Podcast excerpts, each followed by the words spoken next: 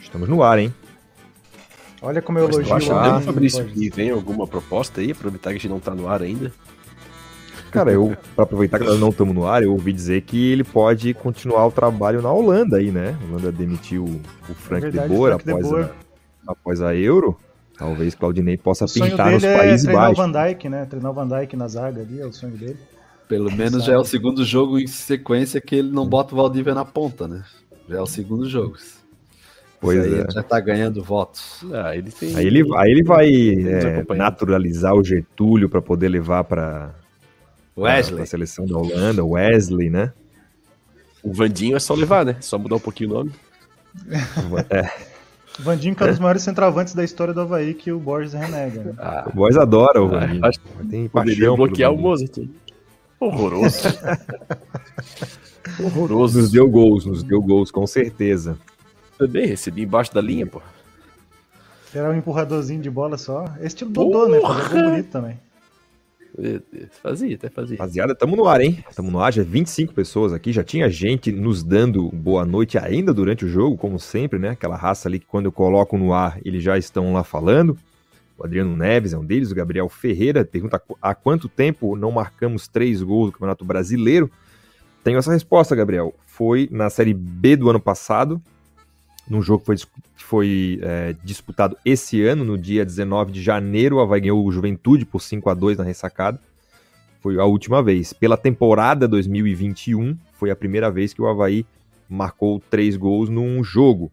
Rodrigo Adolf está aqui também, dando boa noite para a turma. O Jackson Nascimento botou um embalou. É, daqui a pouco vamos ver o peso dessa vitória. E aí, Davi Leonardo, Luan Silva também, um abraço pro Luan, toda a galera lá do, do Clássico em Debate também, Davi Leonardo, Lucas Coelho, é, quem mais? O Adrian Gonçalves, nosso grande colega, tá aqui, o Felipe Matos aqui, o troféu mais atrasado que o endocrinologista do Júnior Pirambu, né, o Júnior Pirambu que saiu daqui do Brusque, né, Brusque adora um, um centroavante mais corpulento, é, Rodrigo Correia aqui. Alguém ainda tem dúvida que Jonathan é titular desse time ou ainda preferem a super marcação pressão do Getúlio? Urra Leão, é provocação já logo de cara, hein?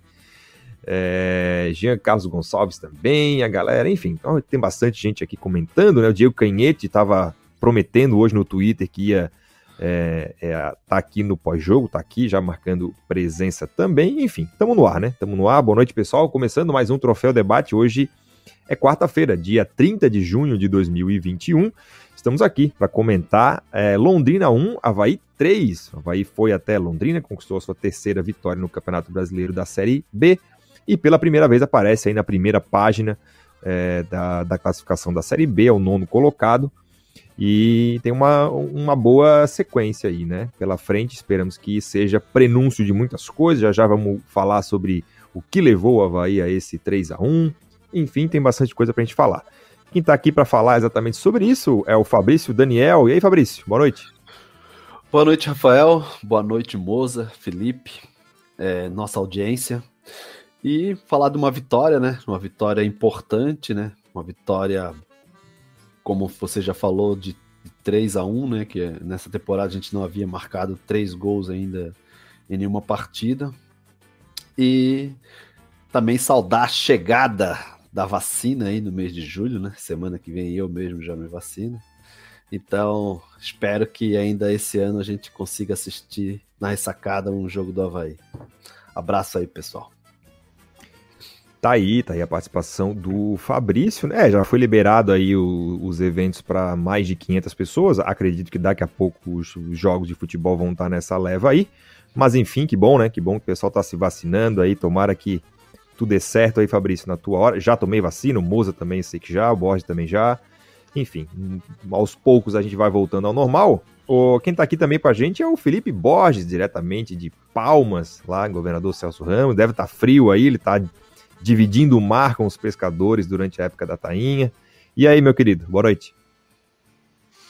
Boa noite, Xavier. Boa noite, Mozart. Boa noite, Fabrício. Isso é uma informação aí confidencial, Xavier? Eu não gostaria que tornasse essa informação pública aí que eu estou dividindo o Marcos Pescadores, mas ainda bem que a pesca já está acabando e daqui a pouco a praia já vai estar tá liberada.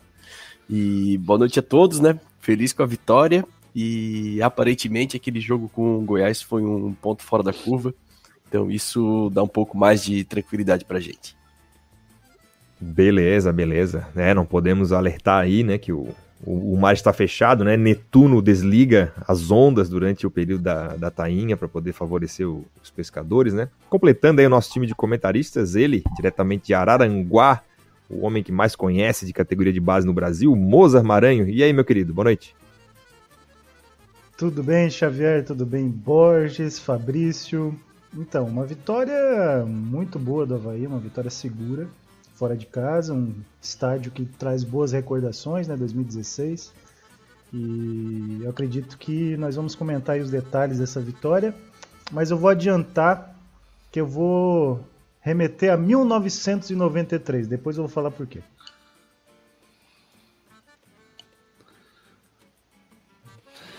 Mil no... 1993? Um dos jogos mais marcantes da vida do Borges como torcedor da seleção brasileira. Rapaz, tô curioso aí para saber, tô curioso para saber. Já segura essa informação aí, vou fazer igual o, G, o, o, João Kleber, que o pessoal chama muito de João Kleber, o, o Jean Kleber, nosso atacante, né? Segura aí, para, para. Daqui a pouco ele vai falar da onde que vem esse 1993 aí. Entrou aqui é, é, o Pablo, Pablo, Martins, grande abraço. Falei com o Pablo esses dias aqui na, na, na Zária, estava indo para academia, dizendo que o Havaí tem o melhor elenco dessa Série B. É uma, é uma, boa, é uma boa afirmação que nós podemos falar aqui. É, o, quem mais está aqui também? O João Guilherme Coelho, o Diego Canhete pede os likes. E é verdade, pessoal. Deixem o seu like aí. Nosso canal está desmonetizado por enquanto, por uma questão burocrática, né? A quem interessa tirar os nossos míseros dólares aí da, da nossa conta. É, enfim, Ligaram mais. Google, da... né? Denúncia no Google, provavelmente nos Estados Unidos. Oh, né? Sleeping Giants, tudo aí. Tá todo mundo tentando resolver esse problema. Infelizmente não, não consegue. Mas, ô Borges. Lembrando come... o sigilo do pessoal aí, quem sabe nossos dólares estão indo para lá, né? Que tá, Quem sabe pinta alguma aí, coisa aí, né? Quem sabe aí tem alguma coisa lá nossa. Mas vamos lá, o Havaí foi até Londrina, basicamente com o mesmo time, né? Que jogou é, contra o CRB, venceu lá. Como é que foi o panorama tático aí desse, dessa grande vitória fora de casa? Xavier, acho que é o terceiro jogo seguido que ele repete a equipe, né? O primeiro jogo desse time foi lá em Goiás e não nos trouxe boas recordações, né? não foi uma boa atuação do Havaí. Depois ele repetiu em casa e o Havaí acabou fazendo. Eu vi bem. O segundo tempo eu não consegui ver do jogo de sexta, mas o primeiro tempo eu achei muito bom do Havaí, em que pesa a expulsão e erros de arbitragem e tudo. Mas o foi um bom jogo em casa também. Hoje ele repetiu a escalação.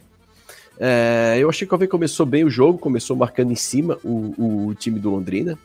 E hoje foi um jogo interessante para ver que o Havaí conseguiu variar os três estilos de marcação no primeiro tempo do jogo de hoje.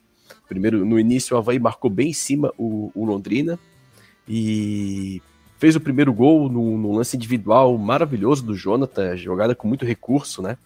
É, o Mozart sempre fala, são poucos jogadores na Série B que conseguem fazer o, os gols que o Jonathan consegue fazer, né? Hoje foi um exemplo, o jogo passado também, outro, outro gol que ele estava cercado e ele consegue é, criar a chance, né? Então foi um gol de jogada individual do Havaí, em que pese o Havaí ter começado bem o jogo. Depois do gol, achei que o Havaí sentou um pouco em cima do resultado, ali dos 15 aos 25 minutos. O Havaí começou a marcar com, um, com a marcação num bloco médio, o Havaí não foi mais tão em cima do Londrina. O Havaí trouxe o time um pouco, um pouco para trás. E em muitos momentos o, o, treinador do Londrina buscava ali a amplitude, como dizem os mais jovens, né, Mozart? Buscava ali a amplitude pelos lados, ele puxava Renato e Vinícius Leite para a linha do, do Jean Martin, e deixava quase que um 4-3-2-1 é, para marcar o Londrina e tentar fechar as laterais deles. E o Havaí também eu achei que não marcou bem. O Londrina criou uma chance pela esquerda que o lateral tocou para trás, num lance que o Renato deixou, deixou o cara dominar. E ele em condições de finalizar muito próximo do gol. E aí depois o Londrina de novo chegou pela, aí pelo outro lado, chegou pela direita também numa boa chance do Londrina.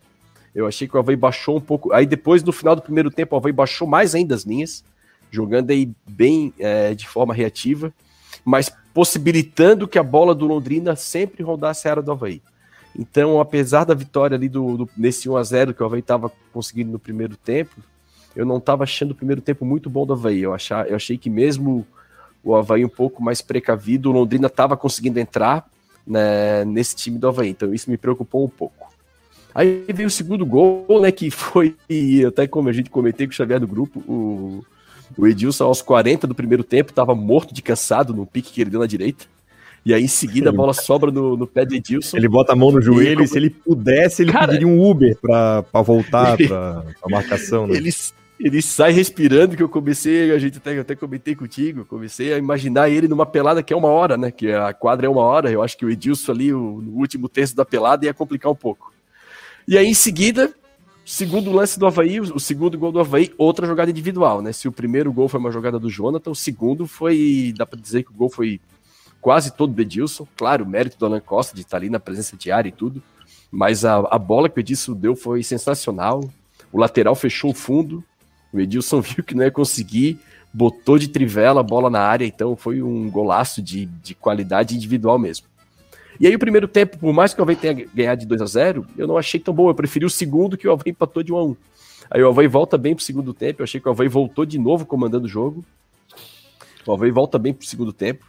E o cara do Londrina acha um gol que vai chutar mais mil bolas dali e não vai passar nem perto, né? O cara fez um golaço, botou a bola na gaveta, completamente indefensável, um golaço dele.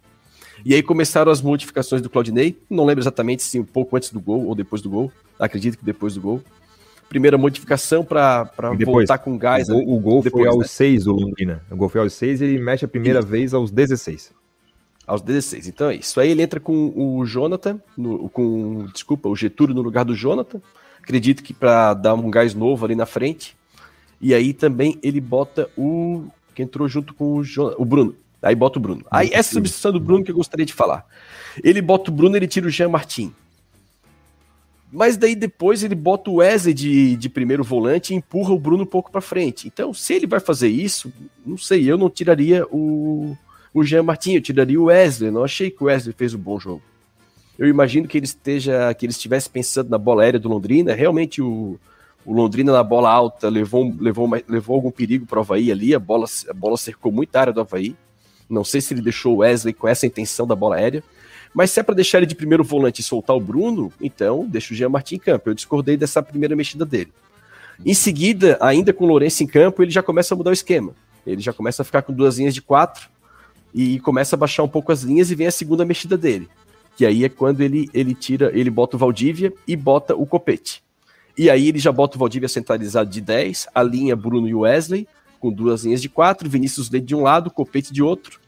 Em seguida, gol do Havaí, da, dos dois caras que entraram. Copete com muita força pela direita, né, deixou o marcador no chão, quase no meio campo, carregou a bola até dentro da área e deu um passe maravilhoso para o Valdívia, golaço do Havaí força e qualidade naquele gol. E o Havaí ali praticamente mata o jogo, né? Mata o jogo, o próprio Londrina entendeu que, que tinha acabado o jogo ali. Aí vem a terceira, a última mudança dele, que é quando ele, ele tira o, o Wesley e bota o Jean Kleber. Acho não, que o Wesley não sai. Não, ele tira, tira o Lourenço e. Ah, não, não, ah, o Wesley lá no finalzinho, né? Não, o Wesley sai na última. Ele tira o Lourenço tá, na tá. segunda, né? Isso. Isso, ele tira o Lourenço e bota o Valdívia de 10. E aí ele, ele, aí ele bota o Jean Kleber na, na do Wesley no final do jogo, mas ali o jogo já tinha acabado. Mas eu acho que ele dá um sinal do que ele quer de time ali também. Com o Bruno Silva e Jean Kleber alinhados, já com um esquema diferente, e o Valdívia de 10. Eu acho que o Havaí está caminhando para isso. Talvez quando os jogadores todos estiverem inteiros, fisicamente, e a melhor qualidade técnica disponível no elenco, todos inteiros fisicamente, eu acho que ele pode caminhar para isso, para ter o Valdívia centralizado, principalmente porque ele perdeu o Giovani. Então, muito do que ele não jogava com o Valdívia por dentro é que ele tinha o Giovani jogando nesse esquema do 4-1-4-1. E sem o Giovani, eu acho que complica um pouco para ele, porque ele tem muito jogador que é mais volante do que meia. Então, eu acho que ele vai caminhando para essa mudança aí. O Valdívia, eu acho que no decorrer da Série B, vira titular do Havaí e talvez mude esse esquema aí para jogar no 4-2-3-1. Mas eu gostei. É, em linhas gerais, eu gostei do Havaí, lógico, 3 a 1 é, Foi um bom jogo do Havaí. Tá aí, tá aí o primeiro panorama tático do Felipe Borges. O, o Fabrício, pô, um caminhão resolveu buzinar logo aqui, logo agora.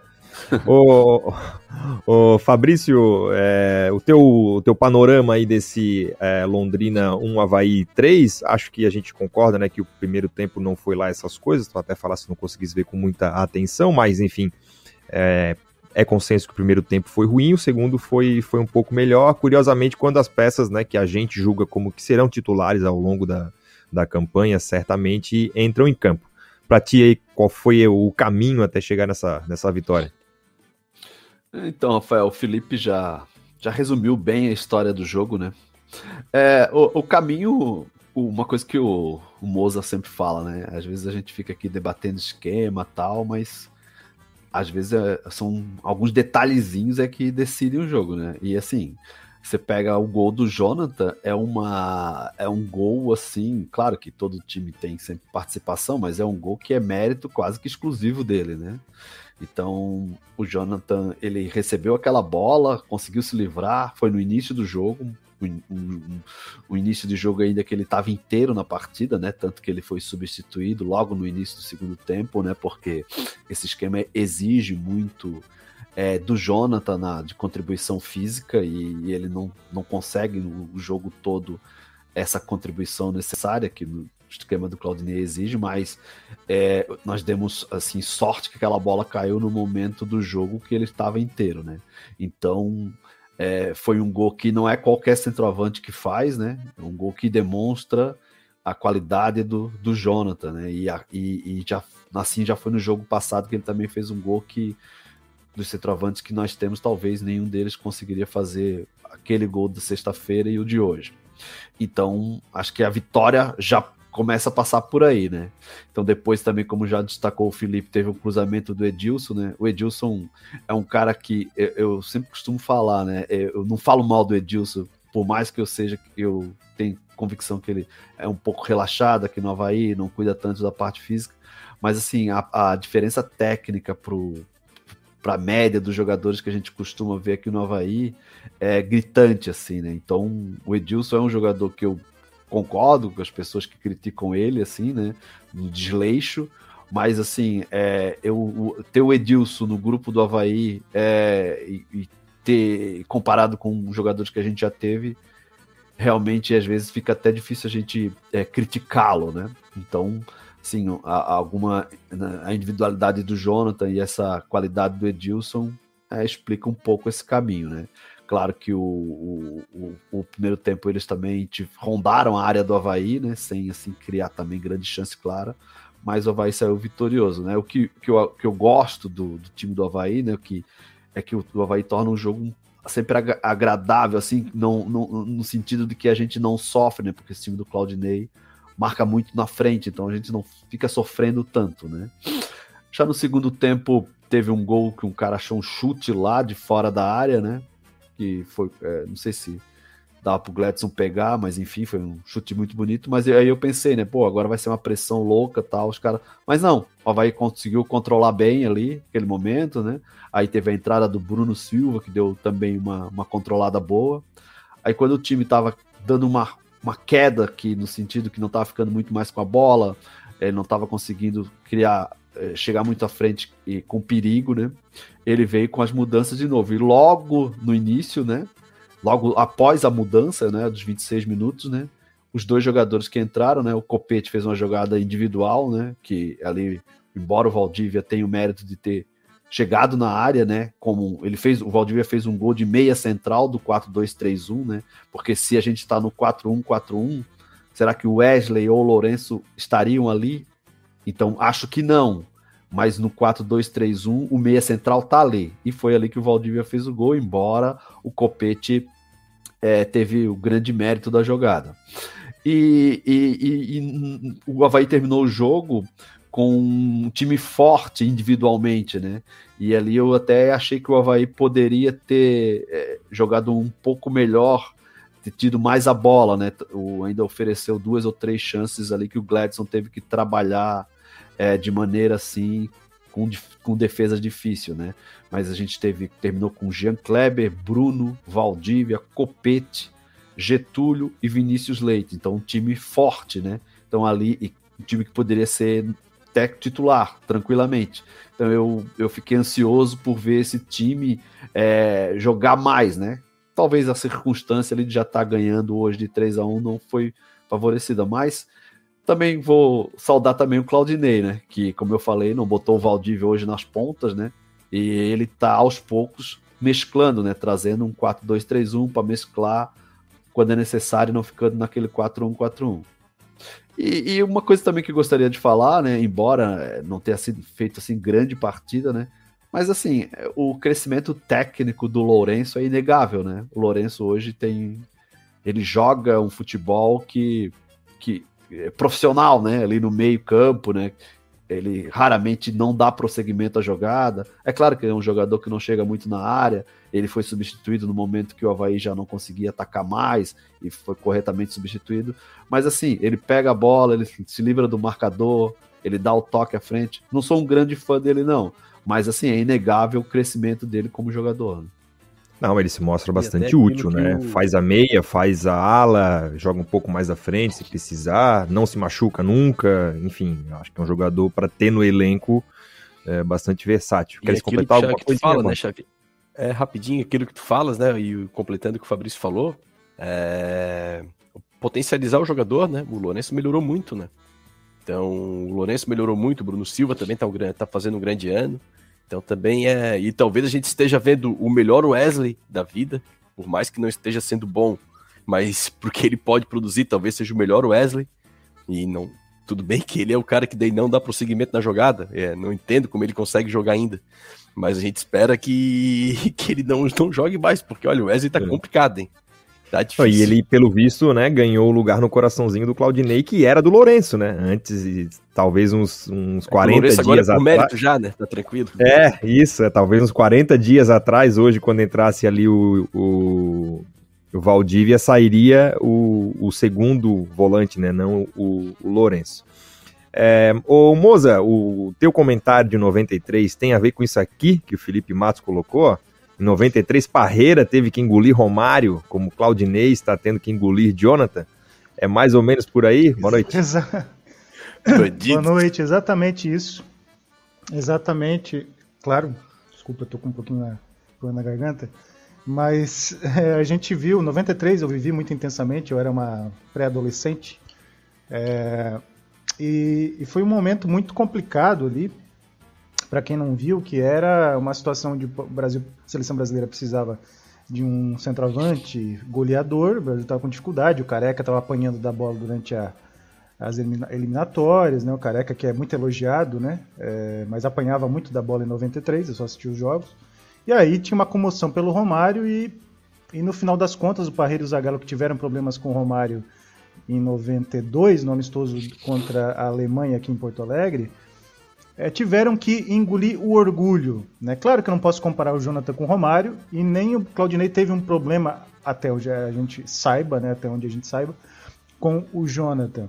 Mas eu usei esse, esse exemplo porque eu acho que o Claudinei está engolindo um pouco o orgulho, e isso é bom para qualquer ser humano, para mim, para o Borges, para o Fabrício, para o Rafa, para todo mundo, porque às vezes a gente tem uma visão, uma convicção sobre futebol, sobre qualquer área da vida, e essa convicção muitas vezes pode ser flexibilizada, né? E eu acho que ele está fazendo isso. Então, antes de falar um pouquinho mais sobre essa situação do Jonathan, eu queria primeiro elogiar o Claudinei por ter mantido a equipe durante esses três jogos e depois de uma traulitada como foi contra o Goiás, é muito difícil o técnico manter, manter o time, porque a pressão é muito grande, né, a cobrança é muito grande e ele teve personalidade, tem personalidade para manter o time. O Wesley, a parte que também não me convence, né, continua não me convencendo, eu acredito que foi muito positivo, né, deu confiança para os jogadores. E no caso do Jonathan especificamente, é, eu noto que é, essa sequência, embora com aquele início de lesão do Getúlio, isso facilitou a vida para dar sequência para o Jonathan, mas agora já é uma situação técnica, porque o Jonathan está tá disponível e o Getúlio também, é, deu as condições para o Jonathan ter uma sequência mínima ali de três ou quatro jogos e aí poder é, fazer aquilo que ele mais sabe, que além de gols, é fabricar os seus próprios gols. Porque o centroavante que fabrica seus próprios gols é muito raro. E o Jonathan tem essa virtude, né? E esses dois gols, como o Borges citou, foram gols fabricados por ele. Não foi uma jogada construída coletivamente que ele apenas finalizou. Ele teve essa situação de lidar bem com os zagueiros. Hoje ele deu uma bundada estilo Adriano Imperador quando começou no Flamengo. Assim, eu adoro essa bundada quando o centroavante tem qualidade para esse corpo para isso, né? Ele deu aquela bundada e, e foi e fez o, o, o, o gol, né? Com biquinho. Então o Jonathan tem essa capacidade. Eu acredito que o Claudinei começa a perceber, né? Como o Parreira e o Zagallo perceberam em 93, que é melhor ter o Jonathan do seu lado, é melhor ter um Jonathan capaz de, de, de é, é, desencabular um, um, time numa situação onde o jogo está equilibrado, está complicado. Então, isso é muito positivo para o Havaí. Ah, descartar o, o, Getúlio? Não, o Getúlio é importante, entra no segundo tempo, ele dá muita é, correria ali na frente, marca, ele tem qualidade também para fazer gol quando tem as suas chances, não é um jogador fraco, um jogador que tem as suas virtudes. Mas o Jonathan ele é outro. Ele é mais versátil do que o Jonathan, né? Exatamente. Ele, ele joga, joga mais, ele joga melhor pela ponta do que o Jonathan, às vezes, que, que é colocado ali. Então foi uma situação que eu vejo parecida com 93, claro que guardadas todas as proporções de comparação de jogadores e contextos, né? E falando também outras situações que eu vi hoje, além do Jonathan fabricar aquele gol que abriu o placar, é, eu tenho falado muito do Alan Costa aqui nas lives no Troféu Debate, vocês sabem disso, né? O Alan Costa foi criticado em alguns momentos por uma falha, né, uma outra situação, mas o Alan Costa, eu sempre falo, a bola aérea do Alan Costa é sensacional para a Série B, tanto a bola aérea defensiva quanto ofensiva, ela faz a diferença. E ter um jogador desse é importante também no elenco. Não estou aqui falando do Betão, da falta que o Betão faz, da liderança que o Betão tem. Mas o, o Alan Costa, nessas situações de bola ofensiva e naquele desespero do adversário no final do jogo, fica lançando bola na área, o Alan Costa é fundamental, porque ele tira muita bola aérea. Isso alivia a zaga, né, quando ela começa a sofrer um pouquinho, principalmente em finais de jogos. Né? Então isso não pode ser esquecido, porque quando ele falha em alguma situação no chão, muita gente questiona a sua qualidade. Mas as pessoas dizem assim: ah, ele não é tão bom no chão quanto é no jogo aéreo. Se ele fosse tão bom no chão quanto ele é no jogo aéreo, ele não estaria no Havaí, estaria no Real Madrid fazendo a zaga com Varane no lugar do, do Éder Militão. Ele seria o Éder Militão. Né? Ele não é, ele tem as suas deficiências pelo chão. Né? Mas ele tem qualidade e pode ajudar muito o Havaí é, nessa Série B, como ajudou na Série B passada naquela reta final, quando ele entrou no time, e ajudou bastante a conseguir pontos, principalmente em jogos fora de casa, quando o Havaí foi é, acossado com bola aérea. Né? Então, é um segundo ponto. E o terceiro ponto que eu queria falar do, Copé, do Copete, eu nunca chamei o Copete de Copete quando ele era do Santos, eu chamava de Copelé, eu sempre elogiei o Copete, né? É, carinhosamente de Copelé. E, e, o Copete, ele é um jogador que, na minha visão, ele não oferece tanto tecnicamente, embora a jogada dele foi muito boa. Mas ele, aos 33 anos, tem um lado físico extraordinário.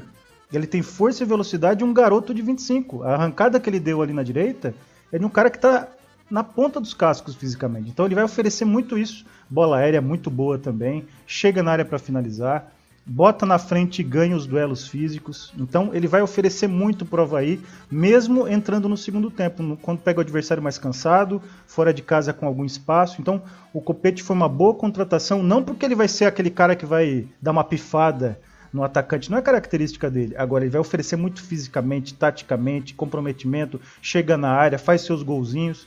O Copete foi uma boa contratação e essa jogada que ele fez é a marca registrada dele. Bota na frente, força e velocidade e aí, botou para o meio e Valdívia com a sua categoria habitual fez gol. Então, pontuamos 1993. Espero que o final, né, seja igual 94.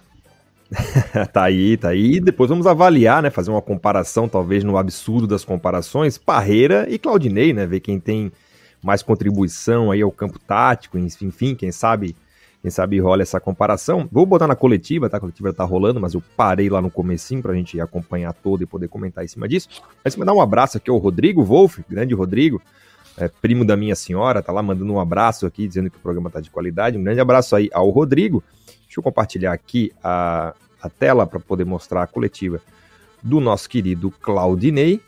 E aí a gente já, é, já comenta em cima da coletiva. Mas enquanto a gente tá com problema técnico, Mozart, o, a gente comparar o Jonathan com o Romário é complicado, mas o Claudinei com o Parreira, a gente tem umas semelhanças aí, alguma coisa, né? Sem a bola, né, tem, né, Mozart? Tem, Não acha? Tem. Eu e gostava do time de 94. Acho injustiçado. Peraí, pessoal, peraí, peraí. Peraí que tá sem som. Peraí, peraí. Inclusive, Borges, quando o Parreira tem um livro, né? Só para antes de botar coletiva. Ah, é? é? Eu gostaria que você fizesse o livro do Claudinei para documentar esse trabalho do Havaí. Tem que ficar documentado para as novas gerações, né? é verdade. Estudar o método Claudinei Oliveira. Qual é o método? Você tem que documentar isso. Aliás, hoje, né, Mozart, foi interessante que o, o, até os 25 do primeiro tempo o microfone estava aberto embaixo do Claudinei, não sei se tu percebeu. E aí toda a jogada do Havaí ele ia cantando, vira o jogo, não sei quem quer jogar, não sei quem quer jogar, marca ali, parará, parará. Foi Dá pra ver que uma aula, aquele né? esquema, né? Foi uma pra... aula ao vivo, né, ali. É, eu confesso Exatamente. que eu acho meio xarope essa coisa ali, porque tudo bem, às vezes tu pega uma, alguma coisa legal ali do jogo, alguma, alguma palavra, alguma coisa interessante, mas a maioria do tempo... Né? É, a maioria do é tempo é palavrão, pega, é, pega, reclamação isso, com o juiz, vira, reclamação, falando com o árbitro. Pô, Mas claro que quando tem um, dá uma bala pra eu chupar do Geninho, a gente gosta também. Né? Ah, eu gosto, eu gosto. Ele andou recusando o Remo, né? Ouvi dizer aí que ele teve propostas do clube do Remo e não, não aceitou. É, o Geninho tá esperando aí né, a ligação. Vamos ver agora. Vamos ver se agora vai. Vamos ver se agora vai. Vamos ver se agora vai. Tá, vamos lá. Boa noite, Claudinei. Agora deu reação, portanto, dessa vitória do Havaí diante do Londrina. Também queria te perguntar sobre a. No primeiro tempo, Claudinei, o Havaí fez um gol e sofreu um pouco de pressão. Essa alternância de atacar um pouco e baixar as linhas. Bastante indigesto também. Então, acho que essas três últimas partidas como visitante, a gente marcou seis pontos, a gente fez seis pontos, né? É, Aquele jogo do Wesley a gente teve um pouco abaixo, acabou perdendo, pecamos ali cinco minutos, a gente acabou jogando fora, um, resultado poderia ser melhor. E a questão do, do, do, placar, assim, a gente saiu na frente, né? Eu acho que a gente continuou marcando em cima, saímos na frente. É normal que o adversário, é, sofrendo o gol, venha para cima. Em algum momento o Londrina chegou, a gente teve chance de fazer o segundo, fizemos, né? Mas essa alternância é normal, o adversário se lança, adianta seus laterais, né? Começa a jogar um pouco mais no nosso campo e a gente tem que ter inteligência em algum momento que você não está bem no jogo, se organizar, né? A gente ficou meio, esse negócio de saber sofrer é uma, uma coisa que fica meio pejorativo, né? A gente está sempre organizado, né? Está sempre organizado. Quando o adversário está tá querendo nos encurralar, a gente ter a saída, ter a transição. A gente teve isso no jogo de hoje, em alguns momentos. Infelizmente, às vezes o último passe não saiu a contento. Mas eu acho que foi um grande jogo, cara. A gente, se você for ver as chances de gol, eles fizeram um gol com uma finalização de, média distância, muita felicidade. O atleta pegou muito bem na bola e o resto foram cruzamentos, que a gente sabia que o André explorava muito essa jogada aérea, né? então o bola parada, ou cruzamentos para áreas, acabaram de tantos cruzamentos que ele fez, por outro ele vai, o jogador vai conseguir finalizar de cabeça ali. E o Gladson teve muito bem quando foi exigido. Mas as jogadas mesmo, se a gente fez as, jogadas trabalhadas, as triangulações, as jogadas de, de gol, às vezes mais perigosas com troca de passe, acho que foram do Havaí mais uma vez, né? A gente finalizou bastante, com qualidade, né? Acertamos o alvo. E a gente espera manter esse ritmo para as próximas partidas, para a gente continuar pontuando e, e chegarmos ali no G4.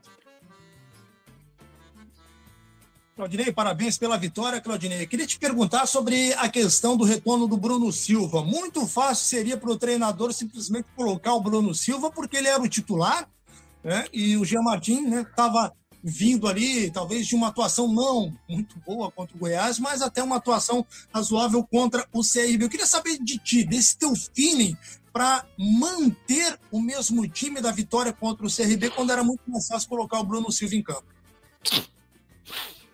Então, Cristian, a questão do Bruno, cara, é, seria até um pouco irresponsável da nossa parte colocar um atleta que está há 10 dias treinando com muita limitação, treinando em casa, fazendo umas coisas mais, né, mais parado ali na casa dele, fazendo uns trabalhos mais é, específicos, sem treinar com bola, com o grupo, colocá-lo para iniciar um jogo, né? Então a gente procurou usar o Bruno no momento que a gente achou mais adequado. Com relação ao Jean, eu acho que ele mereceu. Né?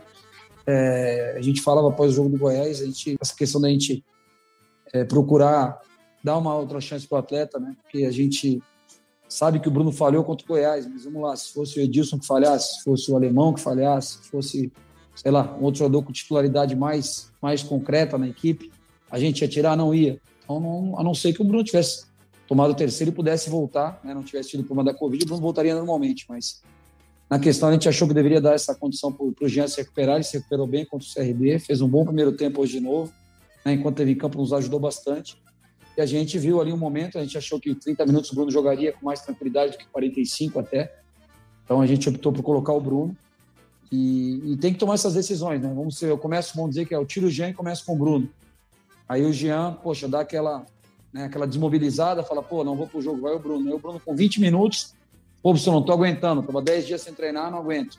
Aí eu pego um cara que eu tirei, toda a mobilização que ele tinha para esse jogo, né, aquele, aquela concentração pro jogo, aquele foco, eu desmobilizei o Jean, ah, Jean, agora tu vai lá e joga. Né? Então a gente tem que pensar em tudo. Infelizmente, é, futebol não é simplesmente né, tira essa peça, coloca outra. A gente tem que pensar no cenário como um todo. Eu acho que a gente acabou tomando a decisão certa, não só pelo resultado, mas pela questão da saúde do Bruno também. E é um cara que, quando entrou, vocês viram que mais uma vez deu a vida, deu qualidade, deu força ao meio-campo.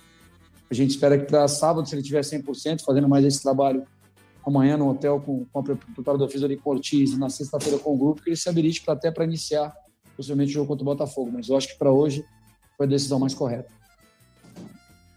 Boa noite, Claudinei. Eu queria comentar sobre o Copete, o gol na jogada de contra-ataque indo pela direita, e também sobre o Valdívia, que teve um momento muito triste, né? Ele foi até liberado para não jogar o jogo do CRB e consegue fazer o gol. Ficou muito emocionado depois é, na saída do campo. É, boa noite, Lessa. É, sim, coisas que é, a gente, na nossa nossa profissão, né? Que a gente está muito, muita parte é, da nossa semana, muita parte dos nossos meses e anos que a gente passa aí na estrada, né? Longe da família. Então, esse tipo de coisa que acontece com o Valdívia é muito complicado, sabe? A gente, o jogador olhar para trás e falar, poxa, eu podia estar mais próximo do irmão, podia estar mais próximo do meu sobrinho, não tô, né? E a pessoa se sente até um pouco culpada por isso, apesar de não ter feito nada de errado.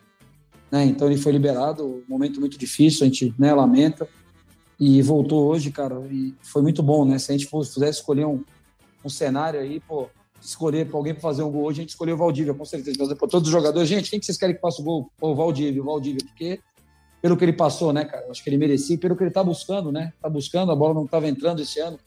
Ano passado ele fez, colaborou com gols e assistências, ele não estava conseguindo fazer os gols. Mas ficamos felizes por ele, cara, felizes pela vitória.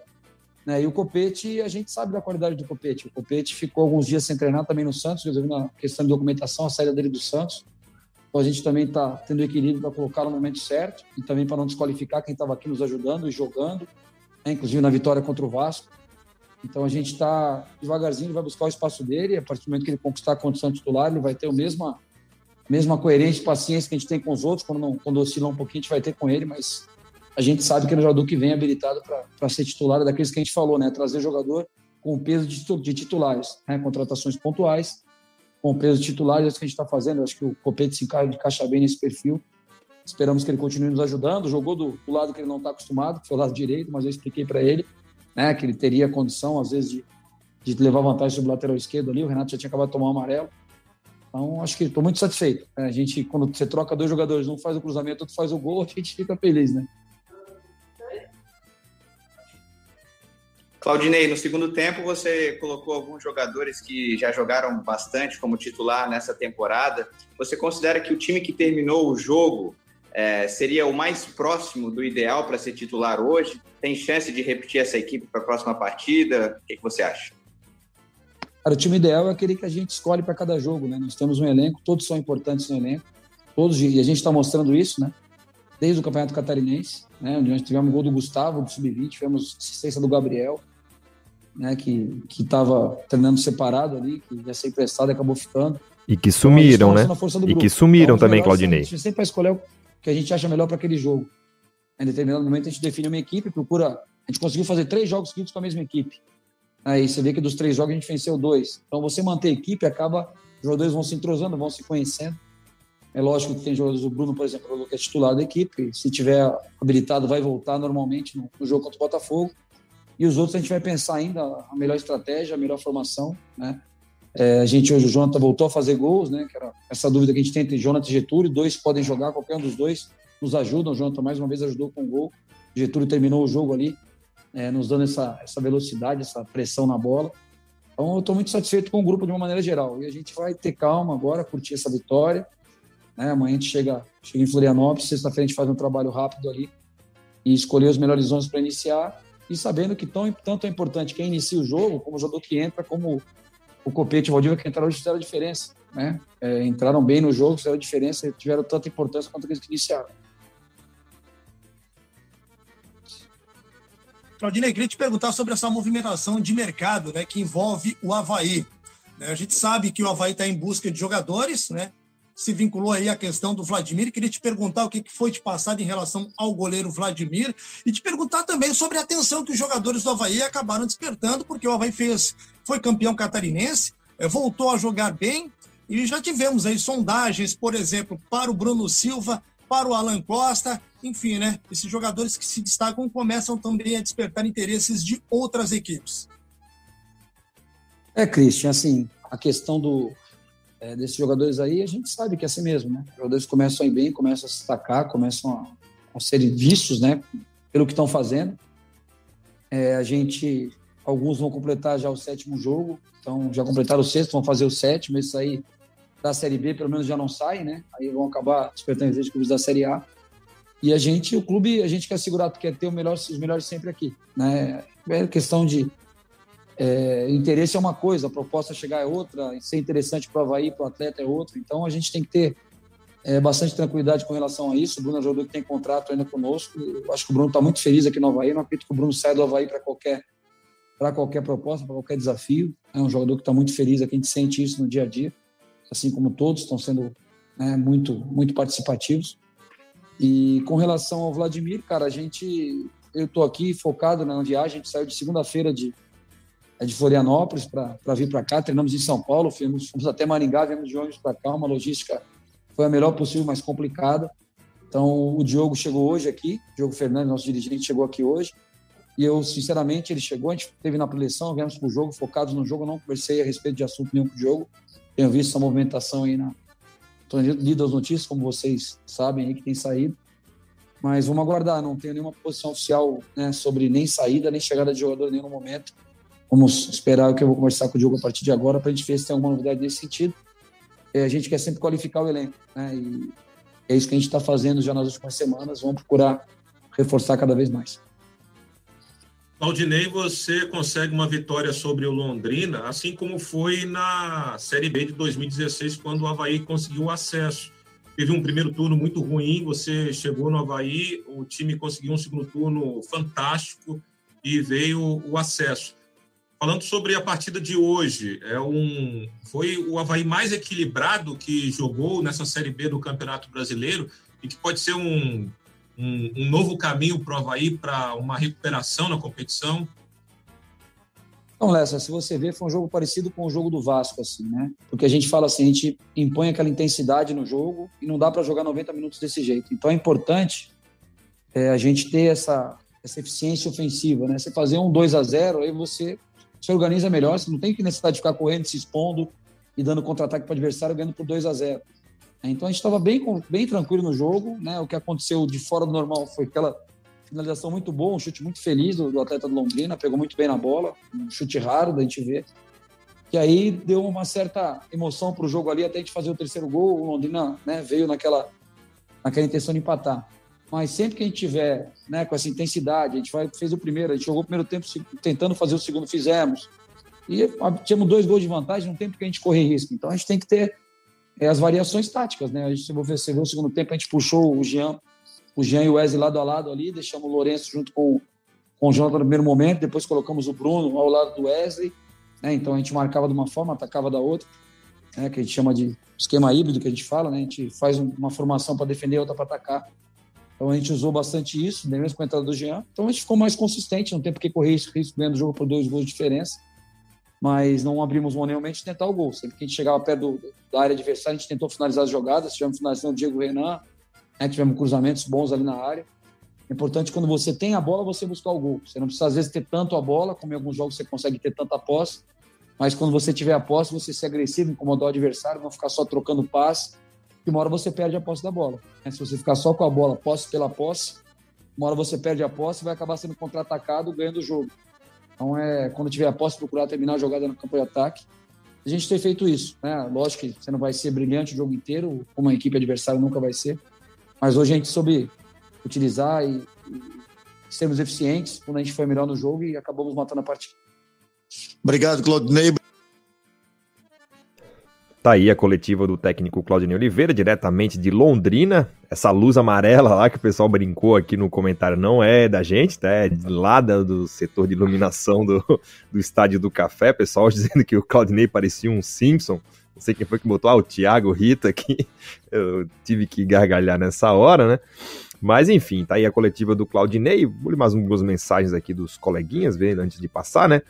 Professor Rafael Nilson Rodrigues, grande abraço, tá dizendo que se, se vier o frio que eu tô esperando, vai nevar na ressacada, tá, tá frio aqui nos Estados Unidos. Jaqueta é... preta? Não, azul marinho, azul marinho. Ah, é tá. Azul marinho aí, ó. Só pra saber. É, tá.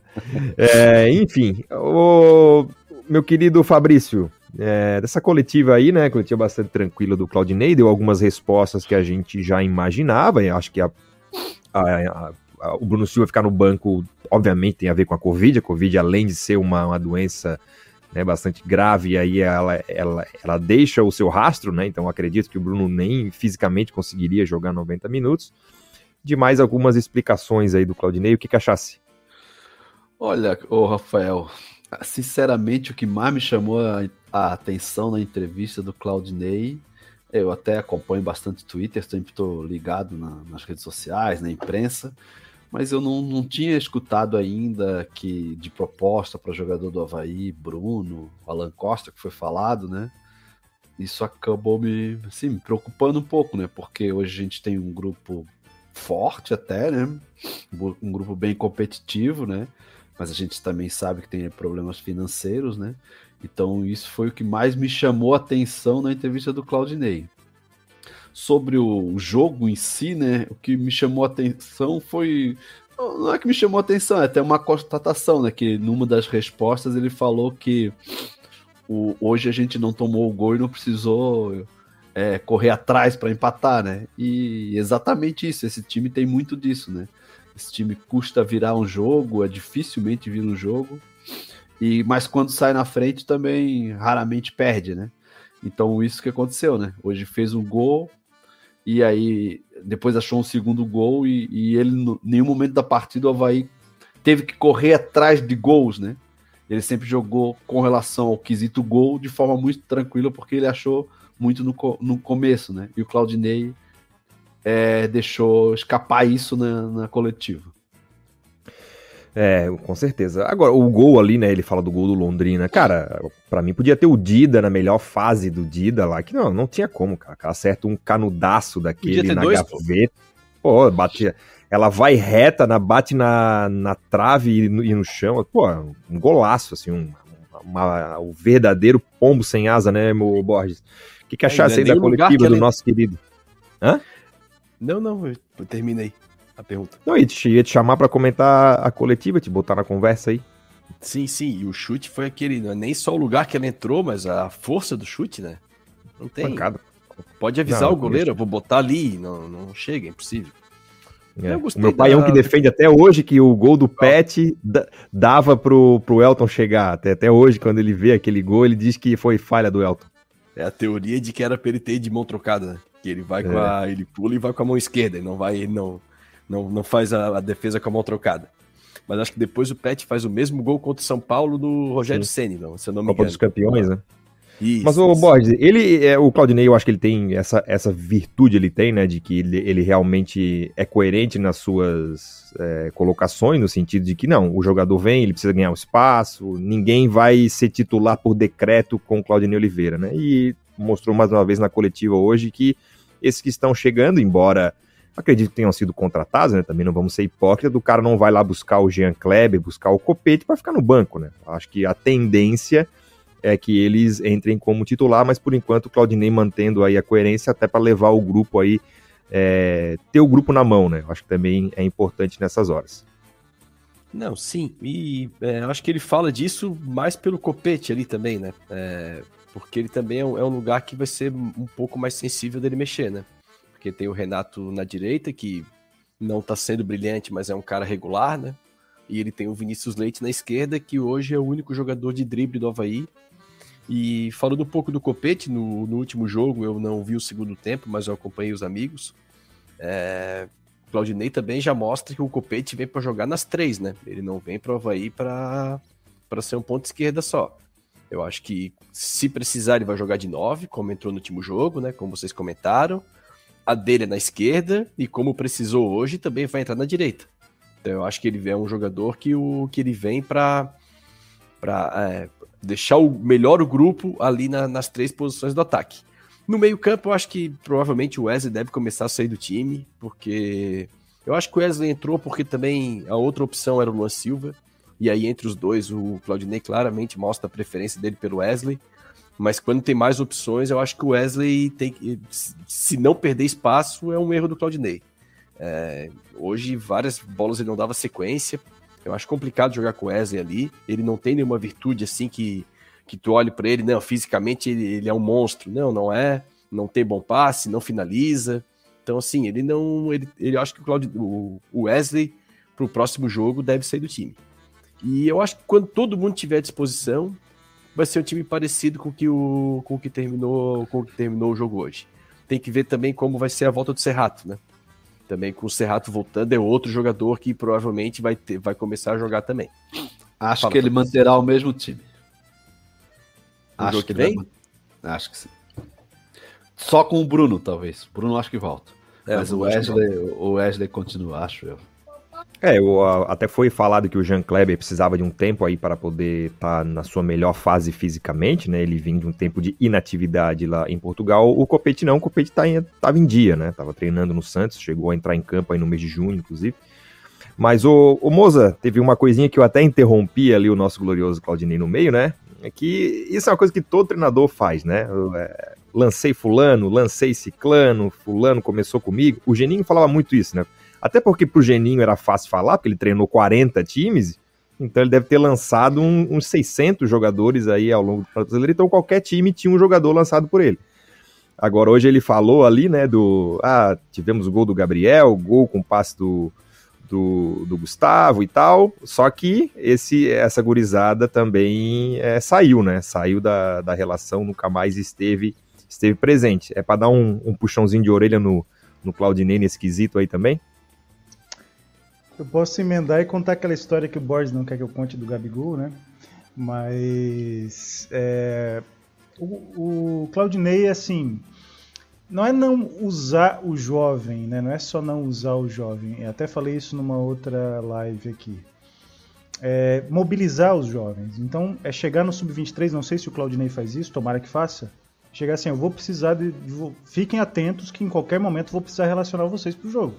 Então, chegar lá no é, o Jô já tem sido relacionado entre alguns jogos, mas é, o Cezinha que tem se destacado agora no Sub-23, é, o próprio Thiaguinho em algum momento, o Gabriel que já tem jogado no 23, o, o João Vitor.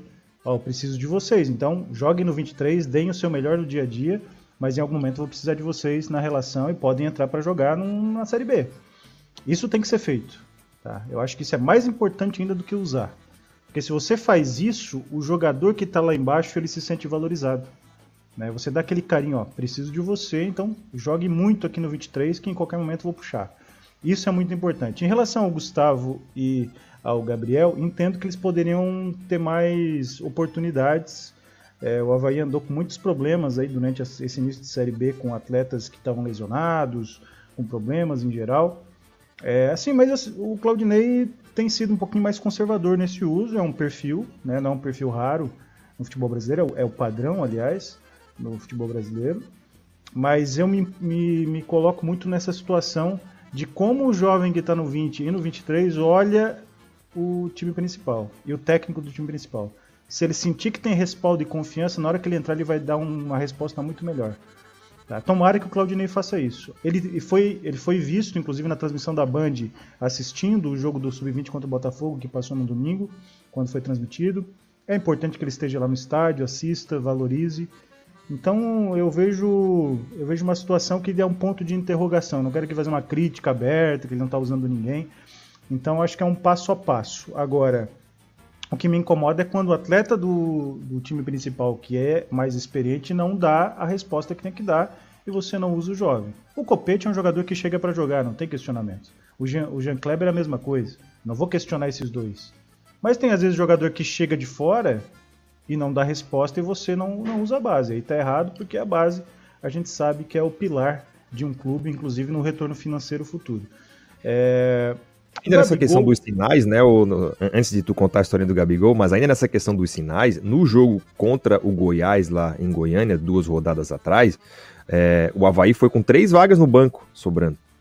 O Havaí não relacionou três jogadores que podia relacionar. Então acho que tam, sabe, se ele levasse três ali do 23, era mais um sinal né, que ele estava dando essa, essa gurizada. Ele abriu mão de ter no banco né, e, e não levou. Claro que o, os acordos internos lá é, deve ter alguma não coisa, mas acredito. Logística, custo, é, não sei mas, exatamente.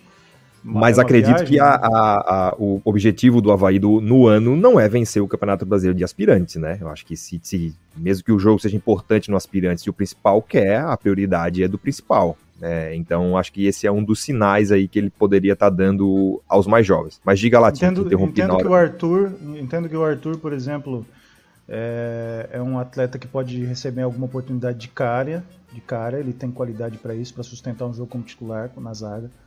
É, ele é um menino de personalidade, de imposição física, apesar da idade. Então ele tem bons jogadores. O Havaí é uma base hoje que não deve para várias bases no Brasil. Né? Não, é uma, não dá para comparar a base do Havaí com a base do Confiança, da- com a base do CSA. O Havaí é muito superior. O Havaí bota jogador na seleção brasileira toda hora. Vende jogador, jogador do Havaí que foi revelado no Havaí está sendo transferido por 40, 50 milhões na Europa. Então tem valor e, e- e é uma base forte do futebol brasileiro hoje. Em relação ao Gabigol, é uma história interessante. O Borges vai gostar muito. 2013, né, o Claudinei assume, eu já fiz o elogio aqui, que ele pegou um espólio do Murici Ramalho, um trabalho horroroso do Murici Ramalho, o que é o padrão, né? Tirando o São Paulo que ele pegou pronto do, do Autuori, o resto foi tudo horroroso, né? Mesmo quando ganhou alguma coisa. E, e aí ele pegou aquele spoiler, aquele trabalho horroroso, o Neymar saiu, e aí o Murici já pediu a sua demissão em seguida, porque sem o Neymar o Murici acabava o trabalho. Ele era 100% dependente do Neymar. Inclusive o Neymar jogou mal com o Murici, o que é um negócio... O Neymar só jogou mal uma vez na vida, seis meses, com o Murici, em 2013. E aí o Claudinei assumiu, fez um grande trabalho, botou o Gustavo Henrique, que agora está no Flamengo, falhando, mas é um bom zagueiro, e conseguiu botar jovens e potencializar. Mas o Gabigol sempre foi marrento, o Gabigol sempre foi um jogador de personalidade. E ele subiu e jogou a primeira partida como profissional na, na- na despedida do Neymar. Não sei se o Borges lembra, o Fabrício, lá em Brasília. Era a Lembro, despedida eu do lembro. Neymar e a estreia do Gabigol como eh, jogador profissional. E aí o Murici saiu, chegou o Claudinei. E o, o Claudinei não foi muito de querer usar o Gabigol e tal. E aí teve um jogo contra o Grêmio, é, pela Copa do Brasil, um jogo decisivo que valia a classificação na Vila Belmiro. E o, e o, e o Claudinei não relacionou o Gabigol. Relacionou o Vitor Andrade, que era um outro jovem. Aí o Vitor Andrade tomou um remédio, que segundo os médicos do Santos, poderia dar doping, né, se tivesse o exame da urina. E aí tiraram o Vitor Andrade, o Gabigol estava jogando videogame em casa, foi chamado às pressas para Vila Belmiro, foi para Vila Belmiro, ficou no banco, 0 a 0 o Santos tomou uma, uma roda do Grêmio, mas o Grêmio não fez o gol, o Barco, o centroavante, perdeu vários gols. O Gabigol entra no segundo tempo, faz um golaço, primeiro como profissional, e decide a classificação do Santos. Depois disso, jogou contra o Vitória, em seguida fez o gol. E aí o Claudinei meio que usou esse método sarrafo lá no teto pro Gabigol, fazer gol todo jogo, senão tá fora. Aí passou um ou dois jogos sem fazer gol, começou a escantear o Gabigol, começou a perder, e o, e o trabalho do Santos começou a ir água abaixo, veio aquele 8 a não sei quanto do Barcelona, e começou a ter problema, e, e o Gabigol foi escanteado. E ali na última rodada contra o Vitória, que o Santos salvou o, o Palmeiras do rebaixamento, o, o Gabigol jogou. Então, é, foi uma situação que eu. Olhando o Claudinei hoje, claro que o Claudinei hoje é muito mais maduro, muito mais técnico do que era naquele momento, que ele estava assumindo pela primeira vez o profissional. Mas é o tipo de situação que você tem que ter o feeling de perceber que mesmo um jogador marrento como o Gabigol, não é flor que se cheira, a gente sabe disso, você sabe que ele é um talento que decide jogos. né? A gente não vai enfrentar na vida só atletas cordeirinhos, profissionais, que são extremamente educados. O Gabigol não é assim, até hoje, né? O Pelo Alexandre contrário, Frota- né? Capaz da maioria ser mais Alexandre a, a Frota Gabigol algemou o Gabigol. Alexandre Frota algemou o Gabigol no cassino. Né? Ou agora, com 20 e poucos anos, então quer dizer, a gente sabe que ele não é flor que se cheire. Mas ele é um jogador que que, decide jogo. Deputado Decide Alexandre jogo. Frota. Deputado Frota que algemou o Gabigol, estava embaixo da mesa no cassino clandestino. Até hoje, com 20 e poucos anos. Então imagina com 17, 18. Então, o Claudinei pode ter um pouquinho mais do feeling de entender que o, que esse jogador, às vezes, que não é o 100% fisicamente, que não dá 100% todos os treinos, que você tem que ter a margem da flexibilidade, porque sabe que na hora de fritar o ovo, o Gabigol frita, o Jonathan frita e outros que ele tiver no seu grupo mais jovens podem fritar também. Falar em fritar o ovo, Moza, o Diego Canhete pergunta do Léo Kovic, que o Havaí trouxe aí para o Sub-23, o lateral esquerdo, né, da base do Internacional. Temos informações sobre ele? É, é um lateral que é a terceira opção do Vitória, né? Ele tá atrás do Pedrinho e do Roberto. Inclusive, Vitória está jogando nesse momento contra o Botafogo, tá 0 a 0 E é um bom, é um lateral razoável, assim. Ele jogou muito tempo no Sub-23 do Inter, né? Ele é um jogador que pode acrescentar. Não é um jogador talentosíssimo, não é um virtuoso com a bola, mas é um jogador que, diante das opções que o, que o Havaí tem, e contando que ele não vai usar o Gabriel ali, que não vai usar o João Vitor ali, e talvez não use o Copete ali, embora ele seja uma opção interessante em casa. O Copete como lateral em casa, você pressionando o adversário, é interessante de ser usado na lateral também. Então é uma opção, é uma opção, uma, é uma incógnita. Eu acho uma boa aposta porque é um jovem de 22 anos que tem ainda o que se provar no futebol, talvez esteja com vontade de aparecer, de mostrar é, serviço. É uma contratação incógnita, mas uma boa aposta. Moza, o Gabriel tá jogando no Sub-23, sabe? Dos jogos, o jogo que eu vi, sim. Ele jogou. Mas tá aí de lateral esquerdo, né? É. Não, não, tá de lateral esquerdo. E o, e o João Vitor jogando de, quase sempre de ponta direita. Hum. Né, fez um gol, inclusive, o gol do contra a Ponte Preta em casa naquela chuva torrencial. E a, o Cezinha tem jogado muito tabelando ali com o Gabriel. Então, Mas o Gustavo tá no banco? O Gustavo jogou mais no sub-20. Ele tinha sido, foi titular na Copa do Brasil sub-20, né? Ele e o Emerson Tucão foram mais titulares no sub-20. Tem sido relacionado, o Tucão está sendo relacionado no 23 e o Gustavo também. Mas como titulares foram mais no, na Copa do Brasil sub-20, que foi uma boa Mas campanha o, do Havaí. O Tucão também não é titular no sub-23, sabe? Não? Nos primeiros jogos foi mais reserva. Foi mais reserva. O, titular, o titular é o Jô, né? Porque ele, é, ele é camisa 9, o Tucão, é, na verdade. Ah, o Jô não o joga. Jô, com... Ah, o Jô, o Jô tá no Sub-23 também, tá certo. Tá... É que o Aliás, Jô tá é o Sub-23 que o Havaí... E o Sub-23 é uma categoria que o Havaí tá investindo, né? Porque chegou o Lecaros do Botafogo pro Sub-23, o Léo Kovic pro Sub-23, o Danielzinho do Próspero pro Sub-23. Então, o time do Auxiliar Evando tá recebendo também os seus os seus reforços o aí. O Cezinha que eu citei, que eu cito sempre, é um jogador que veio de fora, é um jogador com questões extracampo que eu já citei também, é, que o Havaí quer recuperar, porque é um jogador que tem qualidade, né? Canhoto. A pergunta nosso, que não quer calar é, essa, é se ah. ele é melhor do que o Capa, Léo Kovic. Eu acho que o Capa tem uma qualidade que é aquela palavra que o Bernardo Ramos, que não se prepara para os jogos do Havaí, sempre, sempre censura, que é a intensidade, né? O Capa apresenta muito isso, só que o Capa ele consegue ser intenso e tem uma certa papada aqui. Por que, que ele tem aquela papada? Será que ele toma alguma coisa? Eu não sei, mas ele é um jogador que, que assim, tecnicamente o Léo Kovic é melhor que o Capa. Agora, não sei se ele vai entregar aquela aquele tesão que o Capa tem para jogar futebol. Às vezes até em excesso, né? E acaba errando alguns passes bobos, né?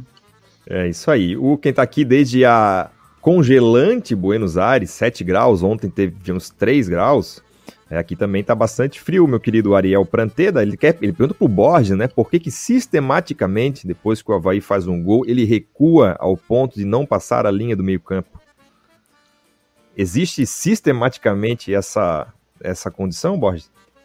Ariel, tô falando aqui da fria Praia de Palmas. Ontem, sensação térmica de 6 graus por aqui, então não estava fácil também. É... Aliás, disseram que tu é Raul em Palmas uma vez aqui no chat. Quem, quem que falou? Quem que falou? Alguém no chat falou aqui. Mentira! É, falaram, falaram. É, é puxado. É, é complicado, Fabrício, é complicado. É. O... Mas, Ariel, eu acho que é, eu discordo um pouco do amigo. Eu não acho que é sistematicamente, não. Eu acho que é, é em alguns jogos. Se a gente puxar no, no Campeonato Catarinense aí, é, não é muito parâmetro, mas o Havaí não, não recuava após fazer os gols, né, os poucos gols que fez. E se a gente pegar um jogo da Série B aí que o Havaí saiu na frente, que foi contra o Vasco, o Havaí também não recuou. O Havaí fez 1 a 0 depois foi atrás do segundo gol. Eu tenho a impressão que ele acaba recuando um pouco mais, daí isso é só impressão mesmo, no jogo de hoje ele fez isso, é, quando ele coloca, quando o Jonathan está em campo. Quando o Jonathan está em campo, ele, eu acho que ele prefere segurar um pouco mais o time e não manter aquela pressão tão lá em cima que eu acho que ele, ele entende que funciona melhor assim. Eu não acho que foi sistematicamente, não. Hoje eu vou te ser sincero que eu achei que o Havaí recuou e isso não trouxe uma segurança defensiva para o Havaí, não. Eu achei que o Havaí estava melhor quando estava jogando em cima do, do Londrina. Achei que o Londrina circulou muito nossa área, mesmo com as nossas linhas baixas ali. E até o Claudinei tocou num ponto da coletiva ali que eu comentei na análise do jogo, sobre o Londrina empurrando os laterais, né? Que ele teve que voltar bem o Vinícius Leite e, e o Renato por ali. Mas também, o Ariel, também tem muito da postura do adversário, né? Às vezes a gente acaba vendo o jogo muito pela ótica do Havaí, como agora falando ao contrário, no jogo com o Goiás, o, não foi o Havaí que depois do 2 a 0 pegou a bola e botou o Goiás atrás. Foi o Goiás que baixou as linhas dele e deu a bola para o Havaí.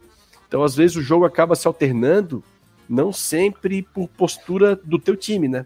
Muitas vezes a postura do adversário é, implica uma mudança de postura tua. Não dá para o Havaí também, o Londrina se jogar para cima, o Havaí ganhando o jogo de 2 a 0 e o Havaí ficar num troca-troca com o Londrina sem necessidade, tendo o resultado a seu favor, né?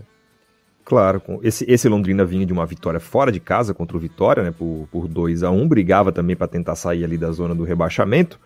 É, com essa vitória aí, o Havaí pulou aí para nona colocação. A rodada ainda está em andamento, né, ainda temos alguns, alguns jogos em andamento. Na verdade, só esse Botafogo é, 0, Vitória 0. Mas Xavier, que, rapidamente, que está falando claro. da, da classificação, eu estava olhando aqui. O Havaí, uhum. é, teoricamente, o Havaí está na rodada do G4, né? porque o Sampaio Correia, que está lá com 15 pontos, tem 8 jogos. O uhum. Goiás com 8 jogos também, 15 pontos. O Brusque tem 13 e 7 jogos, aí então pode chegar a 16. Mas quem vem abaixo é o Operário, que também já jogou e tem 12, com 8, né? Então, o, o primeiro do G4, na pior das hipóteses, vai ter 15. E o Havaí tem 10, mas tem um jogo a menos. Então, o Havaí pode chegar a 13. Então, em pontos perdidos, digamos assim, Sim. o Havaí está na rodada do, do G4 já. Sim, sim, sim. Tá, tá no. Tanto que tem um aproveitamento de 47%, né? Que é um, é um aproveitamento me melhor do que do CRB que está acima dele. É, mas estão dando aí a, a classificação, né? O Náutico é o, é o líder, tem 18, Coritiba 16, Goiás 15, Sampaio Corrêa também 15, esses aí fecham o G4. Desses aí só o Coritiba tem um jogo a menos. O Brusque vem na quinta colocação com 13, Operário com 12, CRB com 11 e aí com 10 pontos o Vasco na oitava colocação, o Havaí na nona e o Guarani na décima, todos eles com 10 pontos. E o Havaí tem um jogo a menos, né? O jogo contra o Remo, que foi é, adiado ainda sem data definida. Um jogo que, aliás, foi requentado né, pela torcida do, do Flamengo, é, pelo entusiasta Mauro César Pereira, que chegou a comparar uh, o, o, jogo em Caxias do Sul é, com a política nacional para responder um, um, um torcedor, chamou de indignação seletiva para quem não estava indignado porque o Flamengo jogou lá no, no Alfredo Jacone. E aí disse que teve jogo do Havaí que foi cancelado, porque não cancelaram aquele. Enfim, o pessoal rubro-negro ficou na, na bronca aí. O Paulo caiu Bonamigo, é.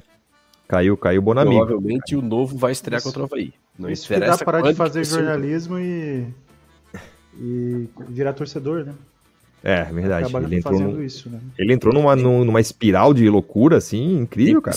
Né, Moza? Como o pessoal reclama da, ah, não sei o quê, tem gente que fala, ah, Globo, não sei o quê, ah, a empresa fica freando o, a opinião do cara.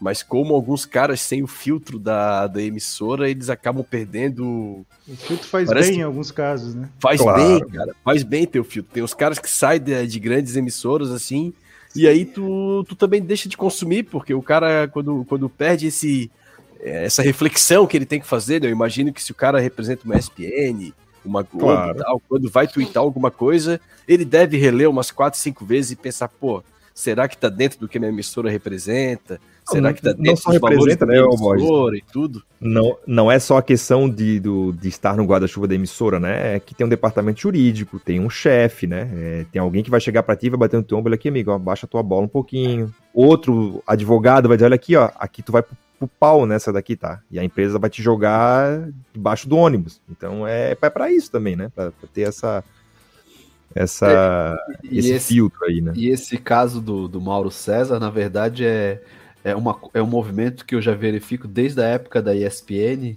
a ESPN, de um, um tempo para cá, ela começou a identificar os seus jornalistas. ela identifica o Arnaldo com São Paulo, identifica o Jean Oddi com o Palmeiras, ela vai identificando o Mauro com o Flamengo. E aí Uhum. esses caras saem da Juca e ESPN. Corinthians, né? É, só que o Juca e o Corinthians, ele sempre foi. É, ele sempre foi, não, não houve assim. Agora, o, o, o, Mauro vai pro YouTube, começa a ganhar um monte de dinheiro, que ganham, as lives dele são uma Ganha. loucura, ganha um monte de dinheiro. A gente sabe Aí- como é. Aí o, o Arnaldo vai lá pro YouTube também, ele foi demitido, identificado com São Paulo, as lives dele dão um monte. Mas, cara, queira ou não queira, acaba perdendo um pouco desse que jornalístico. O Rafael é jornalista, ele sabe, né? Claro, acaba, claro. o cara se transforma num torcedor, pô. Sim, sim. Torcedor Não, e VIP, assim, ó, né? e ele- ele vai VIP e a- torcedor VIP. É, Não, e, e- e, assim, ó, exi- existe, claro, né, na época do jornalismo, aqui vou dar um, fazer uma teoria, enfim, mas a- é, existe o que a gente chamava de critério de, de noticiabilidade, né, ou seja, o que que tem que estar presente para se formar uma notícia. Aí é a, é, a relevância, a proximidade, algo que é próximo, o é, ineditismo, enfim. A internet traz o, querendo ou não, o, o clique é um critério de, de noticiabilidade, né? Então, é, muitos deles começaram a sair do armário porque eles começam a falar do Flamengo. Pô, a audiência vai lá em cima. Eles começam a falar de tal time. Pô, a repercussão, né, vai lá em cima. Então, começa a ficar com o olhar viciado só para aquele, para aquele assunto. Eu acho que com o Mauro aconteceu isso. Ele percebeu que, pô, primeiro, a torcida do Flamengo consegue sustentá-lo numa boa, então ele pode abandonar os outros. Ele jamais faria isso se ele fosse torcedor do Coritiba, do Atlético, por exemplo, que aí o resto ia massacrar ele. É, só que ele também ele tá surfando enquanto o Flamengo tá bem, né? Daqui a pouco o Flamengo entra numa draga e daqui a É. pouco vai, porque os clubes brasileiros, eles, as suas próprias administrações dão conta de não deixar que o, que o clube se torne hegemônico, aí ele, ele, ele vai sofrer esse baque também, né? E aí ele vai se ancorar aonde? Se ele brigou com todo mundo, se ele discutiu com todo mundo, se ele fechou as portas de tudo que foi lugar, sabe? Então, esse esse feeling aí é difícil, né, de, de, de achar. Só que ele fez uma escolha. Eu espero que ele esteja contente com essa escolha e que ele saiba que ela vai trazer as suas, as suas eh, repercussões, né? Hoje é isso. Hoje é fazer uma live para 20 mil pessoas e ter superchat a cada a cada cinco segundos. É uma loucura. Tu bota ele, lá. pô, ele é ganhou loucura. no, no dia que, São, que o Flamengo foi campeão contra o São Paulo, ele ganhou um superchat de 500 reais. Tu ele vê. ficou até constrangido. É, tu 500 vê. reais, Aqui, cara. ninguém Cara, nunca deu um superchat de 500 todo reais pra 10 gente aqui, ó. Ninguém nunca deu um superchat de 500 reais pra gente aqui, ó. Tá, tá faltando esse tipo de, de, de, de fã pra gente aqui, ó. Um superchat de Exatamente. 500 reais. Exatamente. Mas assim, né, é, essa coisa da audiência é, um- é uma obviedade que eu vou falar, né? Mas, é, por exemplo, hoje a gente tem, tá tendo a- hoje mais audiência, não sei se é por causa do Felipe Borges, pode ser, Também. mas também. mais do que um jogo que a gente é, é, perde, né? É, só pegar as nossas visualizações do, do- da final do Catarinense é muito maior do que o normal. Então esses caras, isso como o Rafael falou, esse cara vai surfar na onda do Flamengo enquanto ele estiver bem, né? Depois, meu amigo. É que é emoção, isso aí cara. É emoção, dos pontos é emoção, assim, né? ó. Mata-mata é muito Antes, legal. assim, o- a- as nossas lives que tiveram mais é, repercussão foram as finais do, do estadual até agora. né? Claro, tirando a entrevista lá com o Inácio, com o Evando, que é, Uhum. pô, essas estão estão outro, outro patamar, né? Já estão falando do Flamengo. Eu, tirando essas, uma que foi muito bem, que, que a gente basicamente não fez nenhum tipo de, de, de produção, foi a, do, a da queda do Figueirense. O Figueirense caiu, a gente entrou no ar, assim, meio aleatoriamente. Fernanda tava no México, acho. Eu, Eu participei. falou lá. O Fabrício participou. E, Eu e foi tava super como ouvinte e o Rafael me chamou. É, e foi assim, não tivemos nada de, de, de, de produção, mas o que, que é?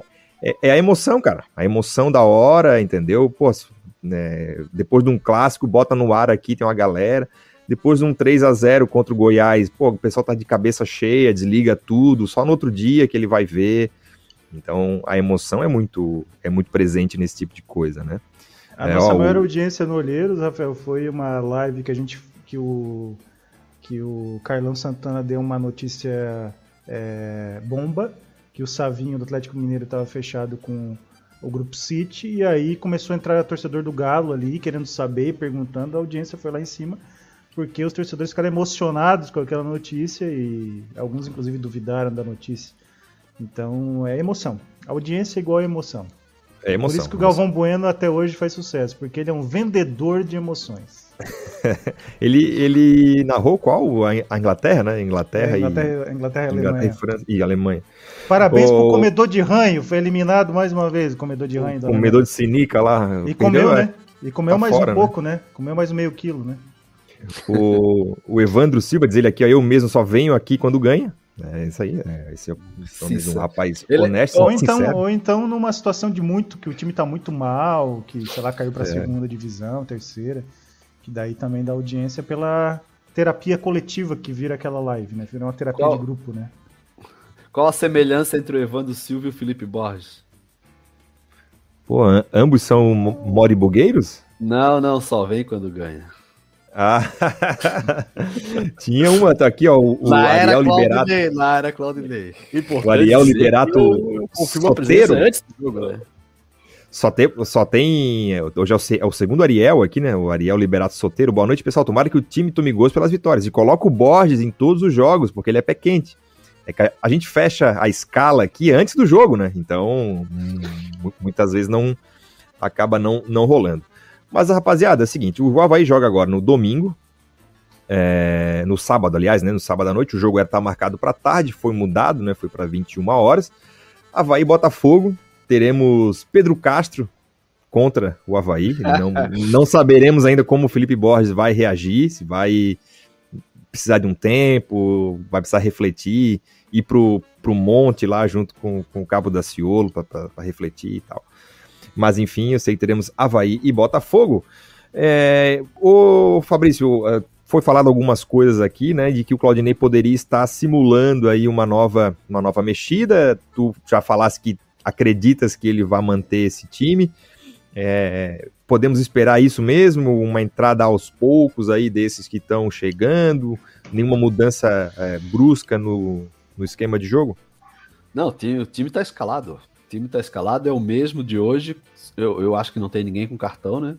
É, tira o. Vai sair o Jean Martin e vai entrar o Bruno, Bruno Silva. Já pode. Já pode botar no Twitter. O Havaí já pode botar essa escalação que vai ser essa. Não tem. O esquema é o mesmo. O, o time só é a entrada do Bruno Silva. E o que o Claudinei tem que fazer é o seguinte, né? Eu concordo, o time vai entrar o mesmo, é normal, o treinador é, vem de duas vitórias, isso é normal.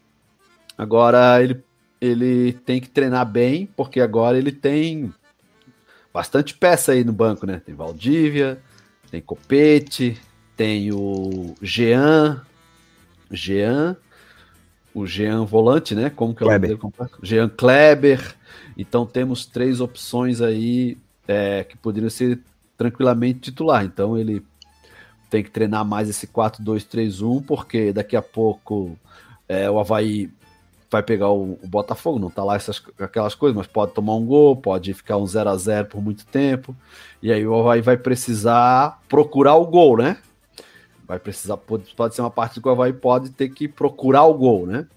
É, e aí talvez é, o que esse esquema não proporciona tanta construção, talvez ele te- ele possa é, investir num outro tipo de esquema e para isso ele precisa treinar durante a semana bastante. Mas vai ser complicado, né? Tá, tá sem tempo para treinar, o jogo já é no sábado, então, é como ele falou, né? Tem a viagem para Londrina, né? O, Ju- o Júnior Dutra né, nessa maratona de Como é jogos. que tá a situação física do Júnior Dutra, a questão da lesão? Como é que tá? Cara, não Tem sei, cara. Não tem boletim Não, o médico? Havaí não- Havaí? Não, o Havaí não divulga seu boletim médico, ele tá com jet lag Aquele- ainda, né? Aquele boletim viagem médico do Real né? Madrid sobre o Hazard, né? Que é toda semana tem um, né? Devia ter É. no Havaí nem também. boletim sobre a Covid do Bruno. É, porque o Havaí, ó, o Havaí joga no sábado agora. Terça-feira, dia 6, já tem a Ponte Preta, no Moisés Lucarelli. E na- aí tem um- uma semana para treinar, né? Para um jogo em casa contra o Confiança no dia 13.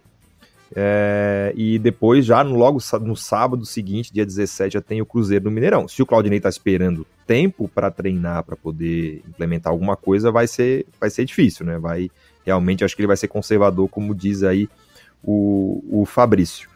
É, Moza, o que, nós podemos esperar aí de, desse Havaí e Botafogo no sábado? Além, claro, do encontro emocionante com o Pedro Castro.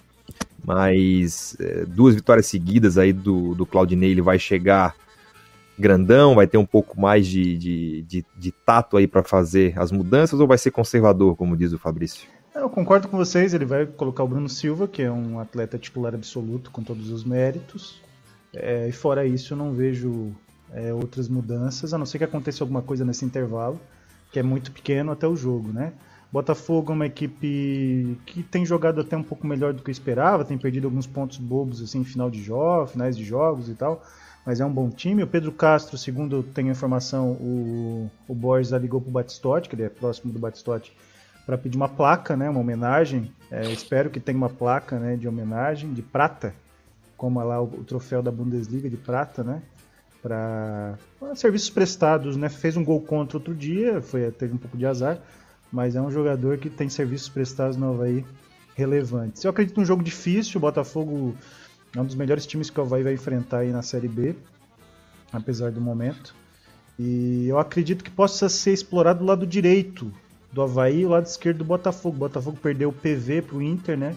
O lateral esquerdo, o melhor jogador do time na temporada. E é um lado que não teve uma boa reposição. Então, quem sabe se o Claudinei der uma estudada aí no, no Botafogo junto com o Gabriel Bussinger, com o pessoal da comissão e com seu auxiliar, é, acredito que seja um lado que possa gerar situações de gol para o Havaí. Um jogo complicado, mas o Havaí tem condições, pelo bom momento, pela confiança, pela sequência do time, é, para conseguir os três pontos. Tá aí, tá aí. O, o... Rafael, o Felipe, Diga.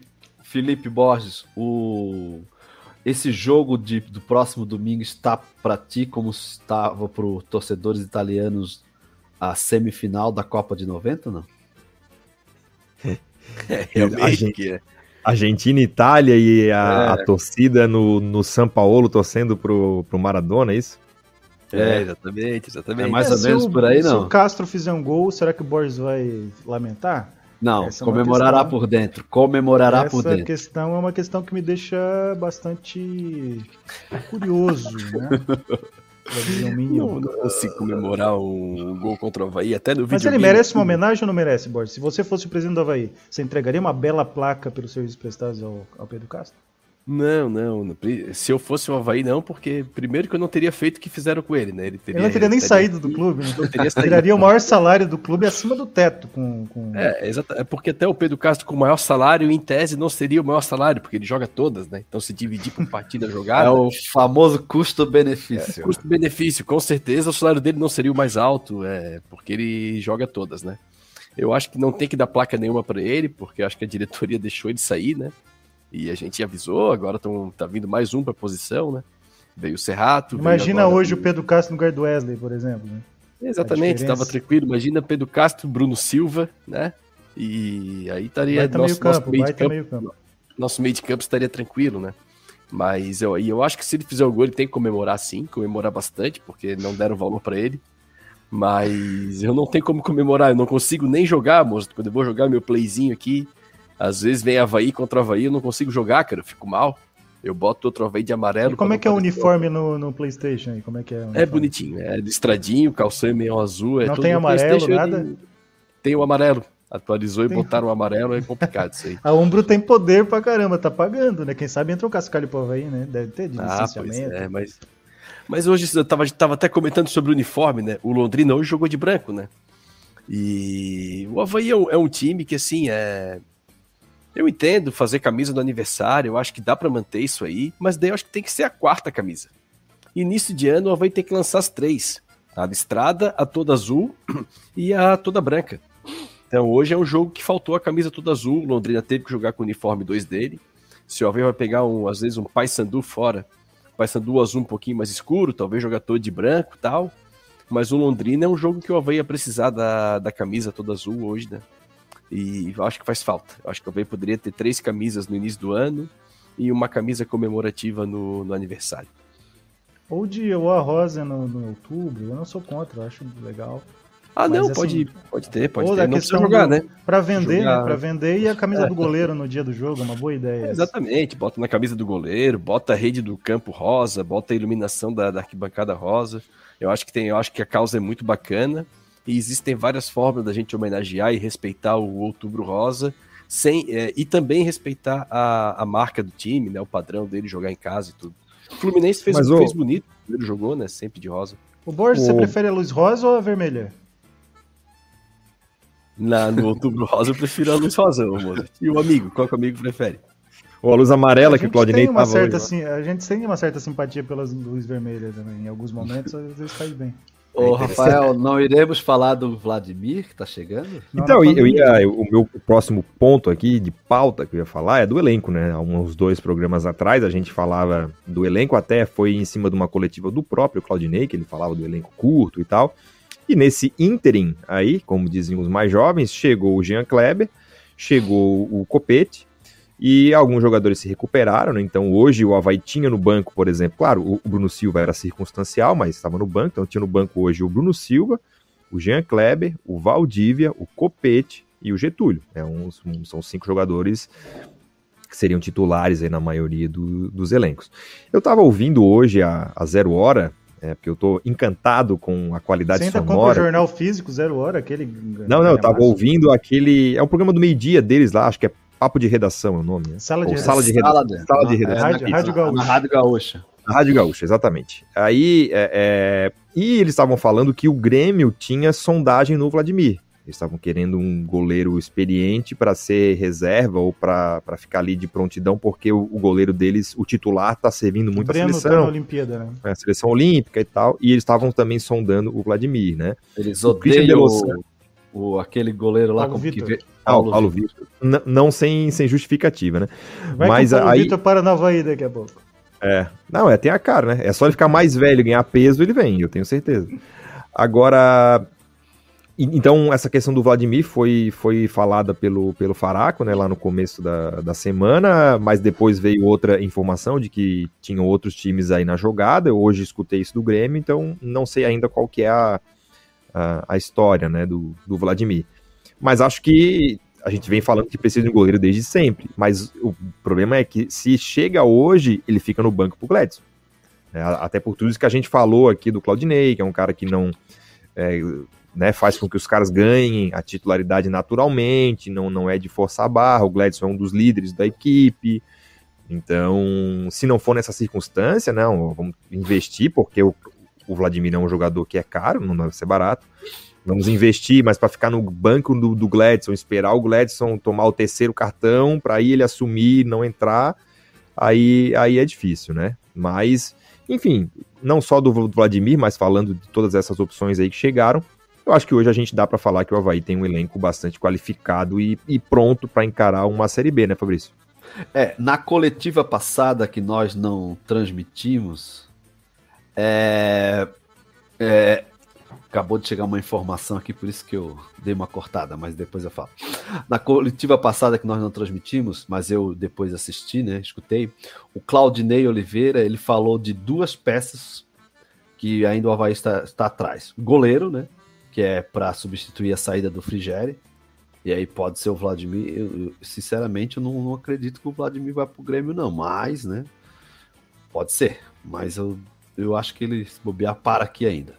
E ele, o, o Claudinei também falou de um a, jogador de beirada driblador. E já o Copete já estava aqui, já tinha até jogado. Então ele falou dessas duas posições. Então, realmente o Havaí tá atrás aí, né? Acabou me preocupando um pouco são essas possíveis saídas que ele falou na entrevista. Mas o grupo do Havaí, eu concordo contigo, é um grupo atualmente muito bem, é, é bem encorpado, inclusive com peças que pode, que dão ao Claudinei assim a possibilidade de alterar e fazer esquemas diferentes, inclusive. Então, para a Série B, o nosso, nosso grupo é, é, é, bem encorpado atualmente. Claro que se não sair ninguém e ainda né, chegar um goleiro e mais um jogador de lado, assim fica mais forte ainda. É, essas saídas, né, só para falar, o, Alan Costa foi uma sondagem do Ceará, e aí foi dada até como certa a saída dele para o Ceará e no começo da semana, até me surpreendeu ele estar tá, tá no jogo e ter jogado. Do Bruno Silva, eu soube de uma sondagem do Vasco. Agora, e aí o Claudinei até falou, né, que se ele fizer o sétimo jogo, acabou, né, não tem mais como o Vasco é, levá-lo nesse sentido. Então, é, é, talvez acho que o Claudinei tenha falado de maneira um pouco superficial, assim, tenha dado essa impressão de que tem jogador pronto para sair, mas acho que não é bem assim. Acho que são sondagens assim feitas com alguns jogadores que, que podem sair e aí eles estão atrás dessa reposição. Rafael, a Diga. informação que me chega é que o zagueiro Jardel, que é aqui do Rio Tavares, estava no Benfica, acabou o contrato dele, está na cidade, parece inclusive que ele tem interesse em jogar no Havaí. É, não sei como que vai ficar essa negociação, né? Então. Tava é naquele elenco com Edilson, né? Em 2004. Sim, sim. Uhum. E o então, deu eu... rolo com o Luizinho Neto e com o Roberto Cavalo lá uhum. em Fortaleza. É. Então, a, essa é a informação que acaba de chegar no meu WhatsApp. Olha, informação de primeira, em primeira mão aí, hein? É, eu, eu, eu, já tinha sabido também através de alguns amigos, né? Eu conheço ele há bastante tempo, o Jardel. É, só que talvez aí tem que ver como é que são as questões salariais e tudo. Tem uma entrevista dele para A Bola, lá de, de Portugal, onde ele fala que a, a ideia é, é, é, seria continuar na Europa, enfim, mas ele também já é um jogador de 35 anos, deve ter um. tá um pouco aí já talvez para o mercado europeu não, não tenha muito espaço e esteja querendo voltar para casa. Ele, é, ele é daqui de Florianópolis, né? E tem esse interesse em jogar no Havaí, tem que ver como, se os interesses vão, vão casar, né? Desde financeiros, enfim. Seria, ver, obviamente, e, uma, uma baita contratação. E verificar como que ele tá também, né? É, e ele tem jogado pouco, assim, né? Ele não tem jogado é. muito lá, pelo, pelo que eu vi. Não, eu acho que ele marcada é. por lesões. É. É, faz Mas é ídolo ele, é reserva do, do Benfica. É. Reserva, do Benfica junto com o Vertogen agora, né? O Vertogen tá na Eurocopa pela Bélgica. É, os titulares são o Lucas Veríssimo, que chegou há menos tempo, e o fraquíssimo Otamendi da Argentina, né? Que a gente sabe hum. que é hum. muito ruim. O Ariel, mas ele é... o Ariel Pranteda concorda comigo que o Otamendi é horrível, né? É, mas ele é ídolo lá no Benfica, né? Tem jogou acho que 11, várias 11 temporadas, temporadas é, ele é jogava bastante. muito tempo com o Luizão, né? Ele e o Luizão fizeram a zaga há muito tempo no, é. no Benfica, inclusive campanha de salário, Champions League. O salário não, não, não vai ser problema, né? Eu acho, porque o Havaí não paga, então eu acho que se ele não vai vir para cá. Pode assinar qualquer valor. produtividade, o contrato de produtividade aí, né? É, o Jardel, o Jardel é um, um jogador que me surpreendeu ele ter jogado no Benfica esse tempo todo. Porque quando ele iniciou a carreira é, aqui no Havaí... Ruim, né, Fala pra mim. Não, não é que ele achava ele ruim, muito pelo contrário. Eu achava, eu, eu achava ele bom tecnicamente, só que eu achava ele lento. É, pesado, também achava ele muito pesado. Então, eu, ach, eu achava ele um zagueiro bom tecnicamente. Ele sabe jogar tal, só que eu achava ele meio lento. Então, eu me surpreendi assim quando ele foi parar no Benfica e jogar esse tempo todo lá, né? Mas que, que o profissionalismo dele ajudou bastante, né? É um jogador que é profissional, dedicado, ele vai evoluindo, né? Uhum. É o um caso muito semelhante com o Felipe Santana, que era do Figueirense, né, para citar um jogador do rival, que era reserva do sub-20 do Figueirense, e um amigo meu que jogou com ele na base do, do Figueirense falou, enquanto eu ia para balada, ele estava sempre dormindo 10 horas da noite, tomando suco de laranja e se preparando fisicamente. Fez gol contra o Real Madrid na Champions League, eliminou o Real Madrid pelo Borussia Dortmund. Então, um jogador que é profissional, ele vai crescendo e se desenvolvendo, né? Treinamento, é isso trabalho. Aí. Ele, ele teve até. Não sustenta sozinho. Ele teve até sondagens na época que o Jorge Jesus veio pro Flamengo, né? Que iria trazer ele, ele para cá, mas enfim, Jorge não Jesus veio. ama ele da época do Benfica. E agora tá aí, tá informação do Fabrício aí. É... Fabrício sua, né? Meio é que o, Nicola, né? o, Sua raposa felpuda. O, o Jardel é aqui da. O Rafael sabe, é aqui da região, então tem muitos amigos em comum, né? Mas Rio também. Tavares, eu sabia que ele era do Rio Tavares. É, ele é, ele é aqui do Rio Tavares. É aquela parte que fica ali na, na, na estrada geral e que eles chamam de Campeche, mas não. É, difícil, agora, atualmente, eles, é, atualmente eles chamam de Campeche, mas eu acho que na conta de luz, na prefeitura, tudo é realmente Campeche. É, mas é, naquela local, parte ali. Uhum, o local é onde ele mora, nasceu, é Fazenda do Rio Tavares. Fazenda Tavares, sim, claro. O pessoal ali do lado do, do lado direito tem uma agência do Banco do Brasil, tem toda aquela região ali é, de, passa o trevo do Campeche né, em direção ao sul da ilha, aquela região ali é a região do Rio Tavares. Aliás, o Borges, a filha do Fred Flintstone visitou a ilha e não gostou do Rio Tavares. Exatamente, morei, morei ali já. Morasse lá, né? Mas, morasse mas, morasse, Não, mas o Borges morou lá perto da Pedrita, não foi lá para baixo? Exatamente, é o que diz jogasse, a música do... Jogasse música... Ah, tá. É o que diz a música das aranhas. É a Pedrita. É. Das aranhas ou entre elas? Já Eu, não, opinião, eu não não? posso Ah, falar minha tese das Deus. aranhas, senão vou ser linchado.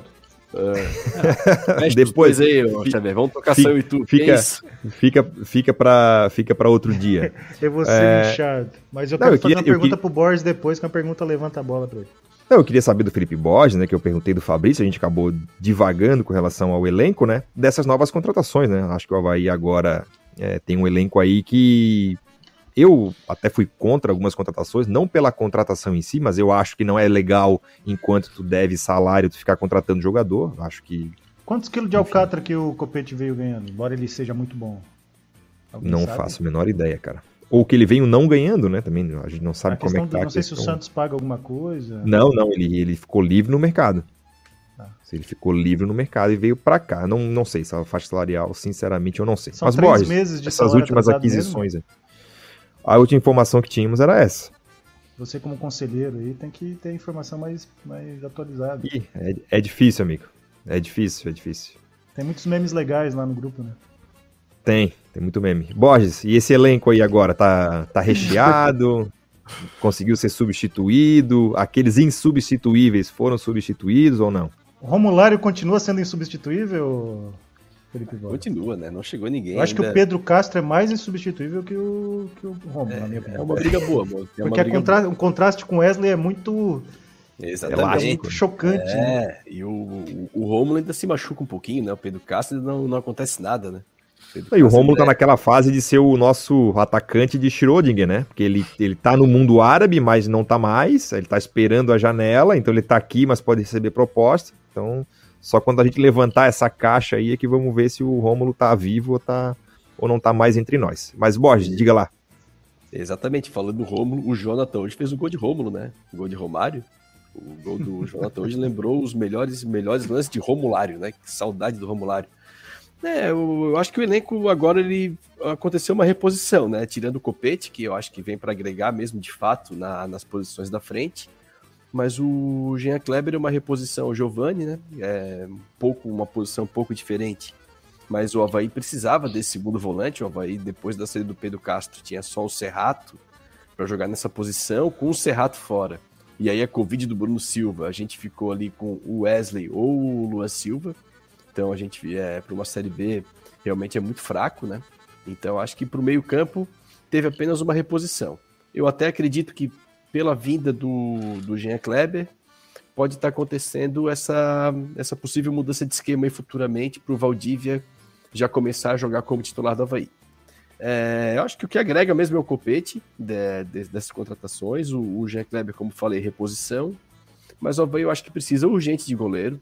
Até estava falando com o Ademir Alisson ali, o Negão, ainda comentou hoje, o, o Gladson é, hoje fez uma grande partida, é aquele goleiro que pega a bola quando tá 3 a 1 né? Aquele goleiro que irrita e no, no 0 a 0 ele toma o gol, ou sai errado, e o time sai perdendo, enfim. Então precisa urgente de um goleiro, precisa de um lateral, uma- um banco pro Edilson, né? Tava até cogitando vir mais um lateral esquerdo. Eu acredito que é para tendo mais um lateral esquerdo, às vezes o Diego Renan jogar ali quando o Edilson não, não pode. O Claudinei já fez isso algumas vezes.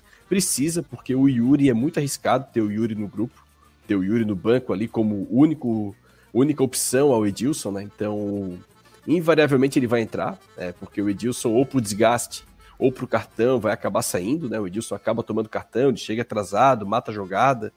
Então, ter o Yuri ainda é preocupante. Eu acho que o elenco tá, tá bom, mas precisa precisa de, de um lateral direito ali, ou alguém para fazer essa função ali no lugar do Edilson, quando o Edilson não puder. Precisa de um goleiro também. Para volante, vamos, acho que vai ficar ali Bruno Silva, o Jean Martin e o Jean Kleber. Para meia vai ser Valdívia e Lourenço, ou vir mais um meia para o banco, não sei se vai vir alguma coisa. E aguardando a volta do Romulário, né? Se o Romulário voltar, eu acho que o ataque está fechado.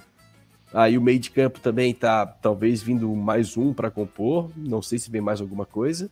Precisa de alguém para fazer lateral direito e um goleiro. Talvez mais duas contratações aí, no máximo três.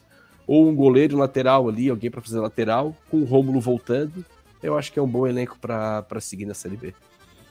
É, eu, eu acho que ele pode trabalhar ainda mais esse elenco, né? Como nosso querido Lucas Cardoso aqui diz. O Lourenço pode ser um, um lateral direito, uma, uma eventualidade. O próprio Diego Renan pode ir pro outro lado e o João Lucas entrar na esquerda.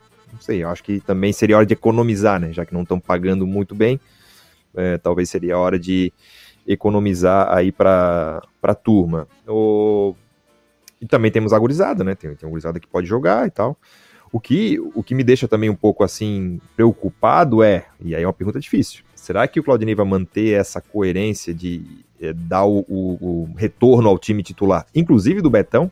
Vocês acham que o Betão, na hora que tiver recuperado, ele vai ser titular ao natural, como diz o nosso nosso Roberto Bob Alves, Alves. Ou, ele, ou, ou ele vai é, conquistar a sua, a sua vaga de volta?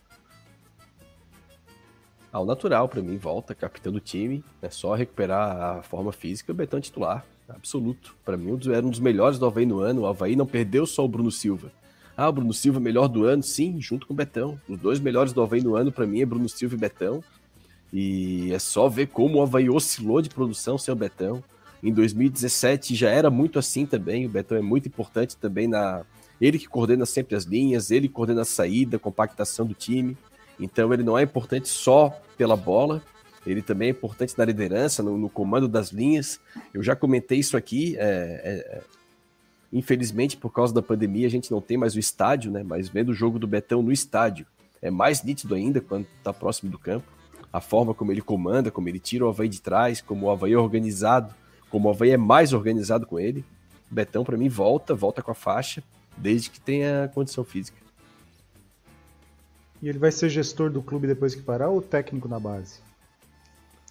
Ah, depende Cara, ele vai ser né, gestor em algum se outro continuar, lugar. Se continuar, se continuar, eu acho que ele não vai ter vaga na gestão não, porque ele vai, vai, ter, vai, vai disputar o lugar com o Marquinhos, né? Eu acho que fica mais complicado pro Betão. É, também acho. Ah, o teu pessoal perguntando do Renan, goleiro, que, cara, o que, o, que, o que tem do Renan é só pedido da torcida, assim, não há nenhuma informação nesse sentido, né? Ele rescindiu lá o contrato com o Ludo Goretz, da Bulgária, e tá livre no mercado, agradeceu até o carinho do torcedor havaiano, é, mas acho, a minha, a minha, minha opinião é que o Havaí não tem dinheiro para contratar o Renan. O Renan é um goleiro que tem, tem bastante mercado aí, não só no Brasil, como fora também, né?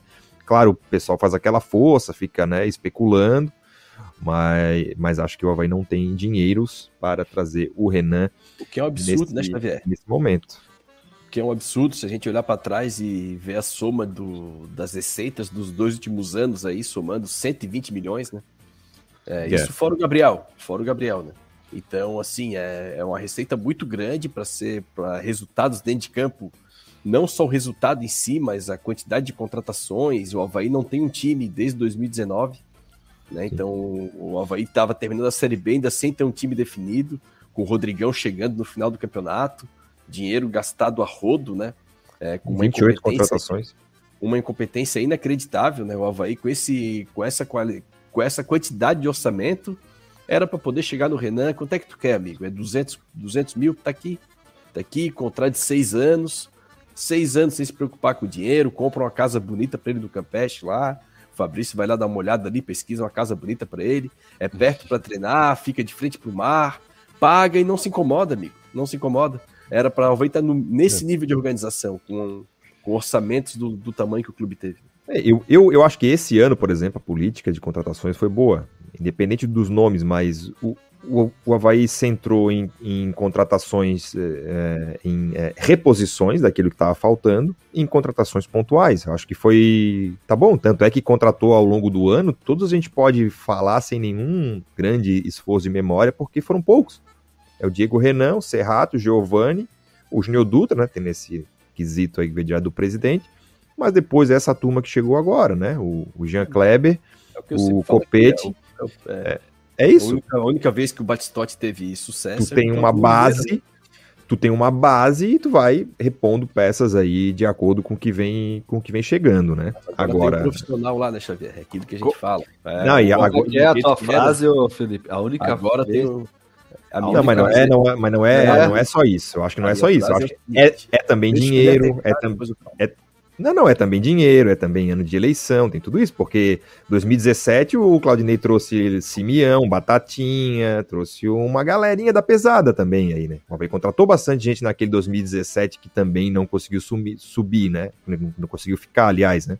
Juan, pô, teve um monte, Camaronei Joel, depois jogou por um pouco tempo, saiu fora. trouxe bastante em 2017. Eu acho que é um pouco disso, um pouco de é, pé no chão, sabe que é ano eleitoral, o dinheiro tá curto, enfim, tem. E, e, tem, claro, o dedo de um cara que conhece do, do, futebol, que é o que é o Valdinei. A minha frase é a seguinte, ô Fabrício. Escuta, Moza, escuta essa. O único profissional na gestão Batistotti foi o Claudinei Oliveira. Então não, ele que salvou. Não foi essa a tua frase. A tua frase é outra. Foi? Me ajuda. Ah, ah, o Batistotti só deu certo quando teve Claudinei Oliveira. Isso, é. Só quando teve o único profissional, só deu certo. Ah, mas o Geninho, ele foi, o, o foi campeão com o Geninho de treinador. Exatamente. A gente vai chegar lá. Acesso o... e campeonato, né? Ele salvou é. o... Então, acho meio injusto isso também. É, mas tu vai entender. O, ele salvou o Havaí da Série C em 2016.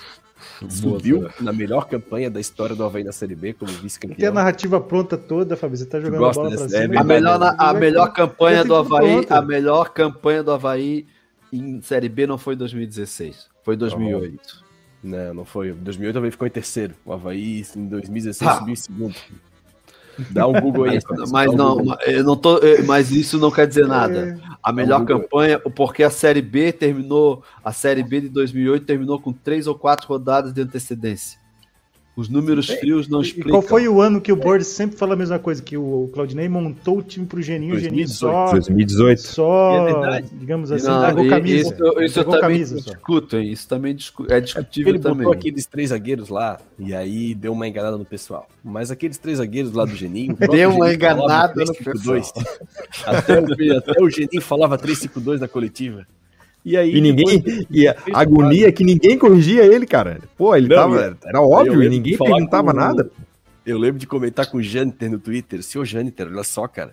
O esquema do Havaí não é 3-5-2, é 3-4-3. Aí o Jâniter me respondeu: não, o próprio. É que o Jâniter sempre escalava o Havaí na CB no 3-5-2, né? Aí eu corrigia, Jâniter, não é 3-5-2, cara, é 3-4-3. Aí ele, cara, não tem como, o próprio técnico fala que é 3-5-2. Mas não era, né? Era um 3-4-3 extremamente bem definido até, né? Era, qual, era, qual a aliás, porcentagem de mérito do Geninho nessa em 2018, na tua visão? É, essa aí foi pouca, que ele veio para cá todo mundo falando que era para jogar com três zagueiros, porque tinha o Ayrton que tava bem, aí era Betão, Ayrton e Alemão, aí ele só jogou a camisa para cima. Quando eles viram, quando os outros times começaram a ver, aquele time não funcionou mais. Aí a gente terminou com o Judson, Matheus Barbosa e Pedro Castro, jogando com três volantes, com aquele elenco bem montado lá, olha. Subimos é... com as calças na mão. Mas Pedro Castro, que ele trouxe do Tubarão.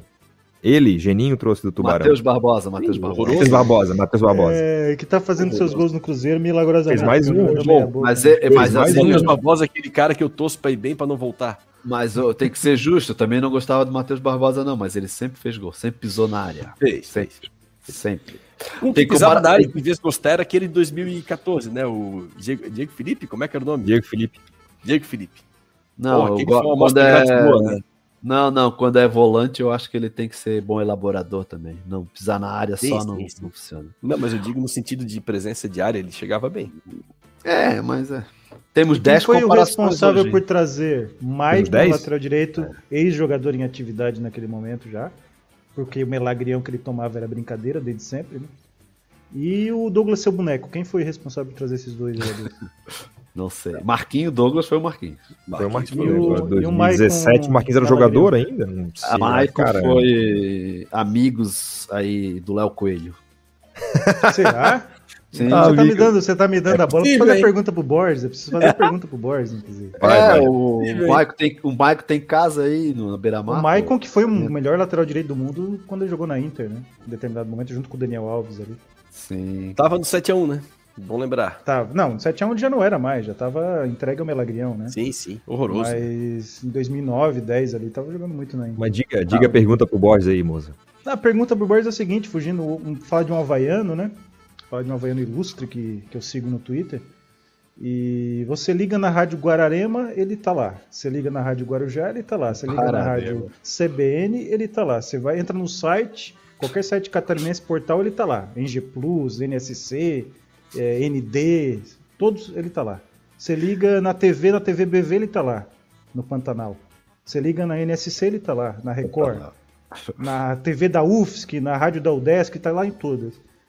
Borges, Léo Coelho manda na mídia catarinense hoje? O Havaiano Léo Coelho? Ele é o grande nome? Olha, Bozo, o Léo Coelho, ele. Comecei a admirar o Léo Coelho depois de, eh, de te ouvir, porque eu te escuto sempre com muita atenção, né? Procuro sempre aprender contigo. E aí, quando tu começaste a falar do Léo Coelho, eu comecei a prestar mais atenção no Léo Coelho. Ele tem entrado na Itapema, Mozart, ali. É... Aquelas entradas dele na Itapema ali do Léo Coelho, é... o que, que, ele fala, como é que ele é o, o, o bordão dele? É... Léo Coelho e as coisas boas da vida. As coisas boas da vida. Isso aí me complica um pouco meu meio de campo, Mozart, porque às vezes as coisas boas da vida dele é um escritório de arquitetura que abriu uma filial em Jurerê, ou é complicado isso aí. Tá gerando emprego, pô. Tá gerando emprego, tá gerando emprego e renda para Itapema, né? Então eu, eu tô bem, eu, eu, vou, eu prefiro esperar, moço, eu prefiro esperar, eu não tenho diagnóstico ainda, porque o, o Porã Bernardes veio aí, ele não deveria ter mexido na Itapema, tá? Vamos abrir uma CPI do Porã aí, porque a Itapema não era para encostar na Itapema, deixa a Itapema lá. O resto da, da NSC pode mexer em tudo. Agora a Itapema não mexe, amigo. Vamos Calheiros saiu da CBN já? Calheiros, Rafael? Não, inclusive não, contratou o Chico Lins, que eu quero Chico parabenizar Lins. o Chico Lins aqui, que participou, inclusive, comigo, com Nossa, o Fabrício com. Não, comigo não participou, não participei. Não, mas eu, eu participei eu não lembro que. Quem que tava? Nós temos aqui o um percentual de clube não, formador, não né? Temos o percentual de programa formador do Chico Lins, vamos ganhar um, vamos ganhar um troco aí. Agora eu vou falar, eu vou falar uma coisa muito séria, né? Vou falar uma coisa é, séria mesmo. Eu, eu não sei por que, que a CBN não investe assim em um torcedor do Havaí identificado do Figueirense para participar do debate. Por exemplo, Felipe Borges poderia ser do, do CBN no debate diário. É que, que deu problema lá no Marcou, né? Fácil, no Marcou fácil. deu problema, né?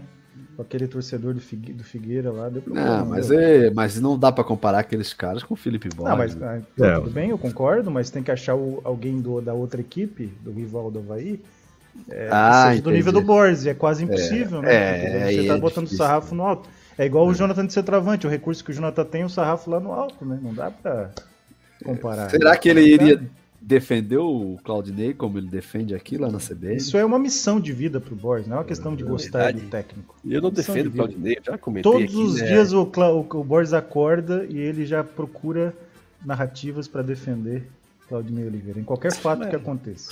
É inacreditável, é inacreditável é. que a, a, facada venha, a facada venha de pessoas que a gente admira tanto, né? Porque boa... Já te tiraram o Pedro Leite, né, boys? Aí eu agora tem essa. Leite, exatamente, emitiram o Mozart. É complicado. Fim de tarde, eu, eu fim de tarde Itapema. Exatamente. Eu não defendo o Claudinei, eu defendo bom trabalho, eu defendo, eu defendo é o. Eu, eu defendo bom técnico. E infelizmente, já comentei isso aqui, vou falar novamente Infelizmente, os, dos últimos anos aí não teve nada melhor que o Claudinei Oliveira aqui e eu gosto de ver bom trabalho em campo, né? Então, quando a gente vê um bom trabalho, a gente acaba tentando entender o, a proposta do técnico, né? Porque merece crédito, né? Normalmente ele, o Claudinei sempre fez bom trabalho. Se o, se o Claudinei saísse do por exemplo, aceitasse a proposta que a Federação Holandesa tem por ele, para assumir a seleção lá, ou outra proposta, você acha que no dia seguinte, o Havaí seria um castelo de cartas que se desmoronaria no dia seguinte, se o Claudinei saísse por algum motivo? Não, eu acho que não, tem uma base, né? Depende de quem vem também, né? Porque daí também o, a Chapecoense tinha uma base. Aí os caras trazem o Mozart, que joga de uma forma completamente diferente daquela base, complica, né? Agora, e agora o Jair, né? É, agora, agora sim trouxeram um, um, um, um treinador né? parecido. Ah, mas sabe quem é que vem, né? Sabe quem vem? Não, então, nem, nem fala Sabe quem vem? Nem fala, ele. Nem fala ele vem. Mas Agora que o Zé do Cacupé morreu, ele não. Né, tem que ver como é que ficou lá pendurado a conta dele. o que aconteceu Mas... lá também. Mas... Zé do Cacupé que patrocinava um programa que eu assisto sempre, os antigos, de 2011, marcou no esporte. Com Miguel é. Livramento tem um programa lindo. Era muito bom. E Roberto Alves. Tem, tem, tem. Comparações. É... Comparações? Vamos lá, Não, pode concluir, conclui, conclui teu Não, não, eu ia falar qualquer bobagem. Vamos lá então. Aguento mais esses absurdos, esses absurdos dessas comparações. Primeira, difícil essa daqui. Renan ou Douglas, goleiro? Renan. Felipe Borges. Eu? Vai, Mozart. Não, Mozart. o Renan que vocês falam, que era do Botafogo, né? O Renan que foi convocado para a seleção, né? Não, não, não. Botafogo. É o Renan, Renan, Renan. O, o, Renan é o melhor goleiro que eu vi no Havaí. Eu tinha o Miguel como o melhor goleiro que eu tinha visto. até então. E para mim, em- embaixo da trave, pelo que ele fez naquele ano, o melhor goleiro que eu vi na história do Havaí foi o Renan, com certeza. Mas- Porque o mas uma Douglas, compara- teve assim, ó. Eu acho que ele teve na Série A em 2017 um lance muito milagreiro, né? Tem aquela, porra, aquela partida contra o Grêmio, outros jogos que ele foi muito bem, mas ele, mas ele depois, ao final do campeonato, ele já apresentava ali um viezinho de queda, né? Além de ser um, apesar né, de ser um, um grande goleiro, mas acho que o que o Renan fez em 2016 aqui foi até hoje é, impensável. Eu também fico com o Renan. Felipe, Cara, eu concordo com o Xavier. O melhor que eu tinha visto era o Miguel. E, e o goleiro que eu acho que eu nunca vi falhar foi o Renan. Mas, em que, é, mas tem que pesar o fato do Douglas ter jogado em outro nível, né? O Douglas jogou em outro nível de competição também e foi muito bem. Então, isso aqui. Acho que o Douglas hoje é um goleiro melhor que o Renan hoje. né? É, isso aqui Mas me deixa. o me no Havaí é mais curioso. identificado o Renan, né? O Renan é mais identificado com o Havaí, né? Com o torcedor e tal, né? mas eu tenho um, um amigo que foi goleiro de futebol de salão, torcedor do Botafogo, corneta toda a vida. E quando o Renan foi contratado pelo Havaí, eu perguntei pra ele, né? Ele, o Renan veio do Botafogo, ele disse, baita goleiro. Baita, É um baita goleiro. goleiro. E ele tinha o Jefferson como referência, né? É, A o Renan próxima- saiu do Botafogo por conta disso. O Jefferson era. E aí ele chegou né? no Havaí, aí foi- a gente foi puxar a capivara dele, tinha 140 jogos no Botafogo, uma coisa assim, sendo banco do Jefferson. Então, tu, mesmo assim. saía muita gostei. lesão, seleção, né? Seleção. E o, Renan, e o Renan começou a jogar muito cedo também, né? Próxima, Fabrício. Diego Jardel ou Alberoni? O Alberoni. O Alberoni, aquela época, a época de vaca magra é puxada, né, Fabrício? É, Aí o, contrataram o um carinha do aí, Vasco, o cara dizia cara assim, se pô, agarrava esse em- veio do Vasco. É. Não, o cara se agarrava em qualquer coisa. Quem é o Alberoni? Não tinha o YouTube pro cara ver. E os caras falavam, cara, o Alberoni deixou o Jogou em Kaká no seleção banco. sub-17. Eu conheci o Alberoni numa seleção sub-17. Deixou É. o Kaká no banco, chegou aqui e o cara, pô, vamos pegar no aeroporto, cara. Deixou o Kaká no banco, pô. Não, Ele hoje é corretor olha, de imóveis. não- é, na verdade, essa história do Kaká no banco era um, meio uma lenda urbana, né? é, mas naquela época era mais difícil provar, né? o Não, mundo era é, mais legal, é. né, moço? O mundo era mais legal. Hoje tudo é comprovado. Antes o cara era, era iludido e acreditava piamente. Chegava, naquilo. deixou o Kaká no banco já chega com carimbo, né? Chega, o cara deu uma paciência pra ele ler de 15 jogos, né? Daqui a pouco ele vai mostrar. E não aconteceu, né? É, eu prefiro. Olha, eu não gosto de Diego Jardel, mas entre os dois aí eu prefiro Diego Jardel. É, o Diego Jardel. Jardel teve mais utilidade, né? Essa é O boa. Alberoni hein? era bom, é uma canhotinha bem razoável, assim, mas ele não evoluiu, né? Ele foi só bom ali no sub-17 do Vasco, na seleção. Ele inclusive jogou com o Diego Ribas, né, que tá no Flamengo, que era do Santos, na seleção de base. E... Mas ele só ficou ali. E jogou com um Essa- rapaz aqui de Araranguá, que jogava no Et Jundiaí, que tá morando aqui em Araranguá, é pescador agora, parou de jogar. Agora tem uma boa aqui. Essa é excelente, hein? Segunda divisão de 94 ou Copa Santa Catarina de 95? Eu já vou Segunda voltar aqui. divisão tá? de 94, tem Lauro Búrigo, é ó concurso. Pô, Não sei se segunda 95 Eu voto na 94, mas Eu também. Eu voto 95. O, o Lauro que usando aquela, uma- aquela, aquela um calça Pierre Cardin, jeans, né? aquela Pierre Cardin bonita. Não tem como comparar. É. pode campo correndo com aquela chave no bolso, correndo com a chave no bolso do carro. correndo. Carteira e chave do bolso. É. pode, A chave do Monza, a chave do Monza no bolso. podes argumentar o teu voto, Rafael? Ah, porque eu acho que 95 foi um título meio de coroação de uma galera da base que segurou a bronca, assim, né? 94 ainda tinha o Vilas, tinha o- alguns remanescentes, assim, mais veteranos. Mas acho que o título da Copa SC de 95 é bem uma consagração dos jovens. Alex, goleiro, Dirley, o Cedeni, o, o Fábio, que é um. Depois joguei com ele no Amador aqui durante muito tempo, um cara Canto Cariano Rio. aqui, é. Então, ah, eu tenho, tenho mais esse carinho afetivo, assim, pelo título de 95. né? Fábio Basicamente, nunca tinha o Regis. O Fábio nunca bateu em ninguém, né? Não, não. Não. não. É, Carlão, Edinho, Raul, Colonete, Júnior Banana, Regis, Colonete. Dirley, Jacaré, Claudio Mir, Desce Antônio e Gilson. É isso, Esse aí, Felipe Borges? esse aí. Esse O time aí. 94, né? 94. 95, não É. sei. Colonete, Era o Alex, né? Colonete criança jogando aqui no sul. 95 era o Alex, era o Cedeni, O, o Altair, acho que já tava nesse time. Não, não, Não, Altair acho que Altair 97. não, não. Não, não, tá aí não. Altair veio em 97, estreou no clássico no Scarpelli, eu acho, o gol do Itá, 1x1. É. Na final contra o Ercílio, eu acho que o Regis não jogou. Jogou João Ricardo, foi substituído por Mina. Não, Acho jogou o Regis sim. Acho que não. A final Regis tá 9-5? no- tá- 9-4. tá no pôster, tá? Não, tá no 9-4. 9-4 eu acho que ele não jogou, porque 9-5 ele tá ali, tá com a bandeira no meio do gramado. né? é, 9-4 eu acho que a partida final ele não jogou, se eu não me engano. Eu fui na estreia dele, do Regis, em 94. Ah, Havaí é? Caçadorense, se eu não me engano. Vamos pra próxima.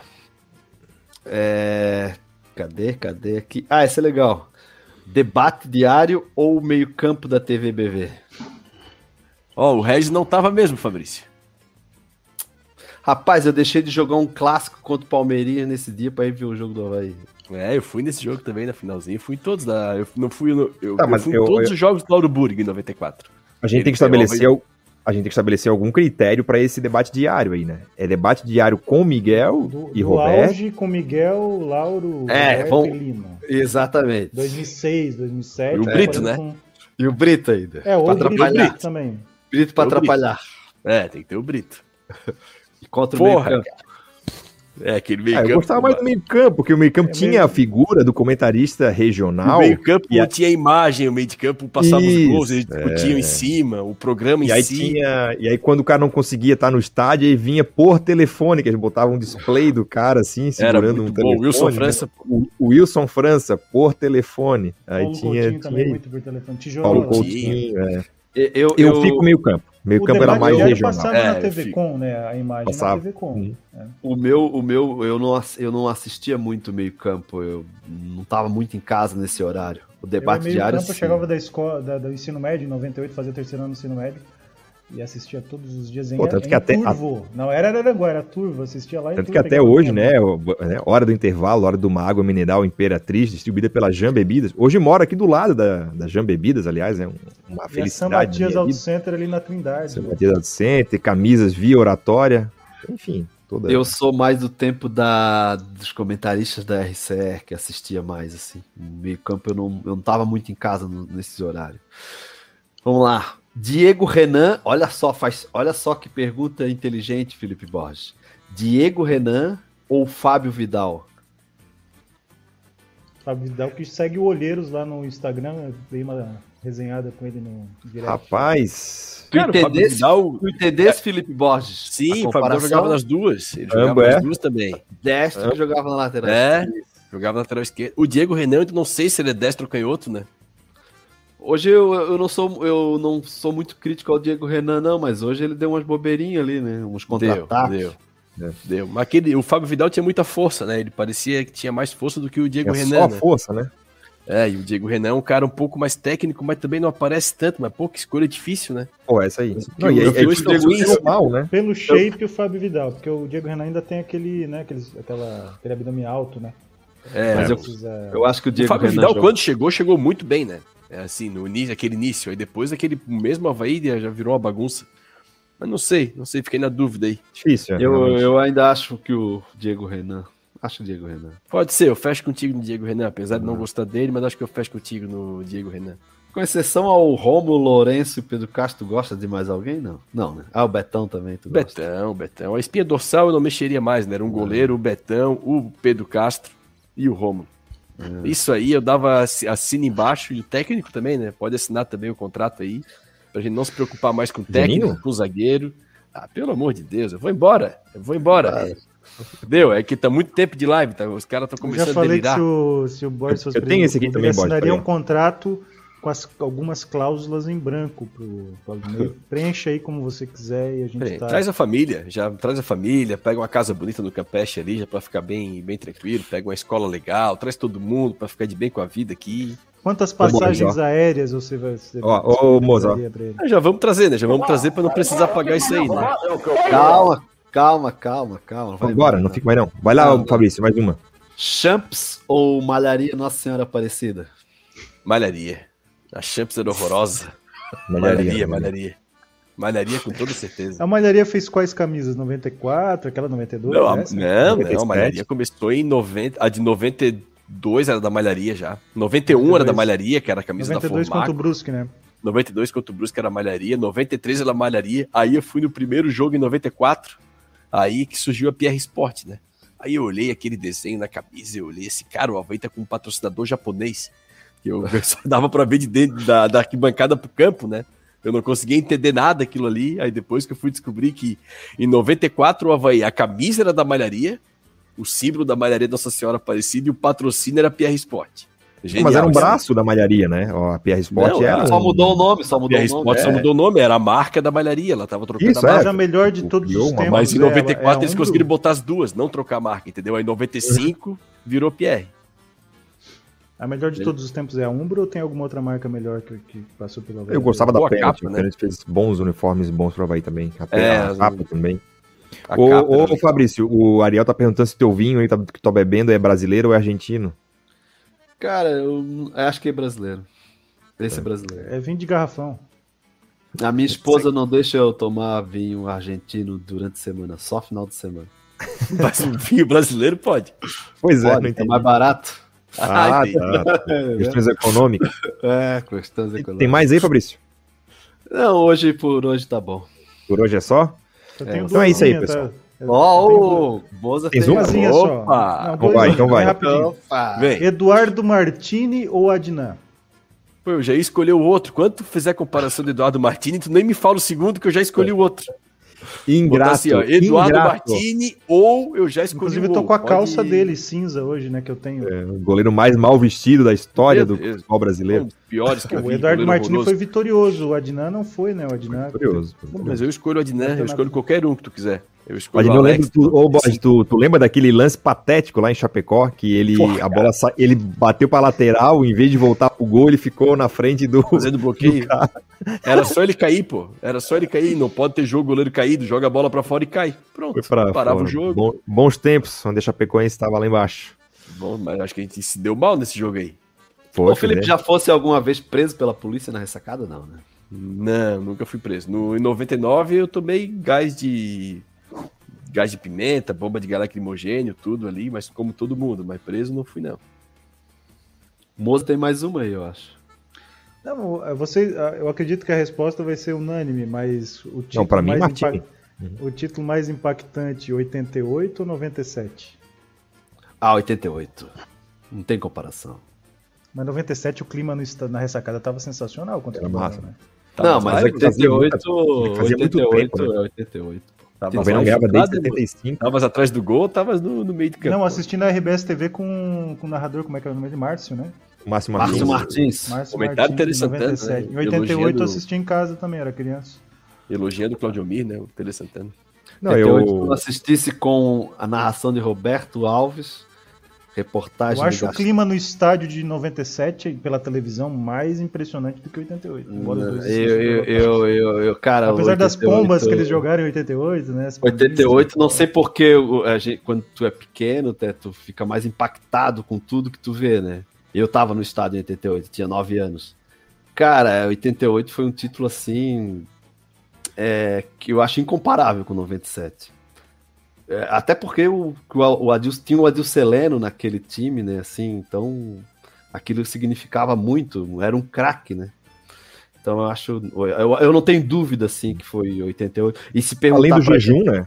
ah, Além Além, do do jejum, jejum. né? O E é o primeiro. 75, 13 primeiro anos, né? 13, né? Desde 75, né? E tu pega uma época Uhum. assim é, absurda do Joinville, né?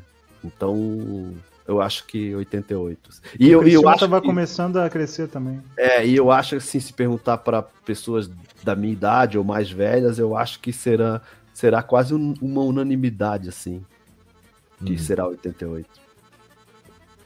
É isso aí. Eu Fechou, que- rapaziada? É isso, é isso, valeu. Fechou Deixa eu então? só rapidinho, só pra comentar isso aí. Eu acho que tem muito a ver com a idade. É, pra 88 eu não fui no estádio, ainda era muito pequeno, e eu lembro só da festa.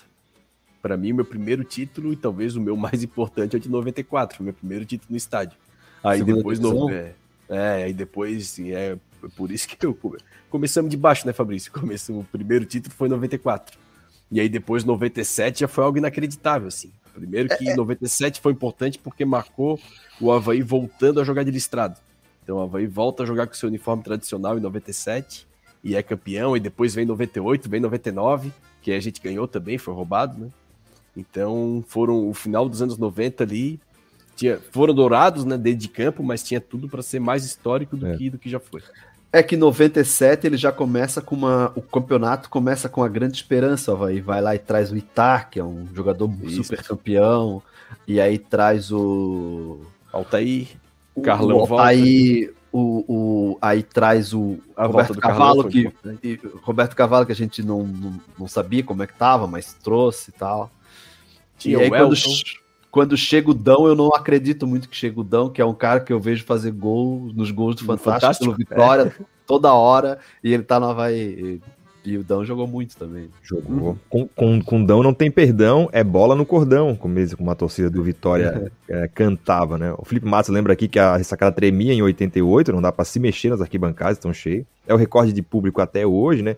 Tem lá os dados oficiais de 25 mil e pouco, mas é, é, tem uma entrevista interessante do, do Ceará, que era administrador da ressacada na época.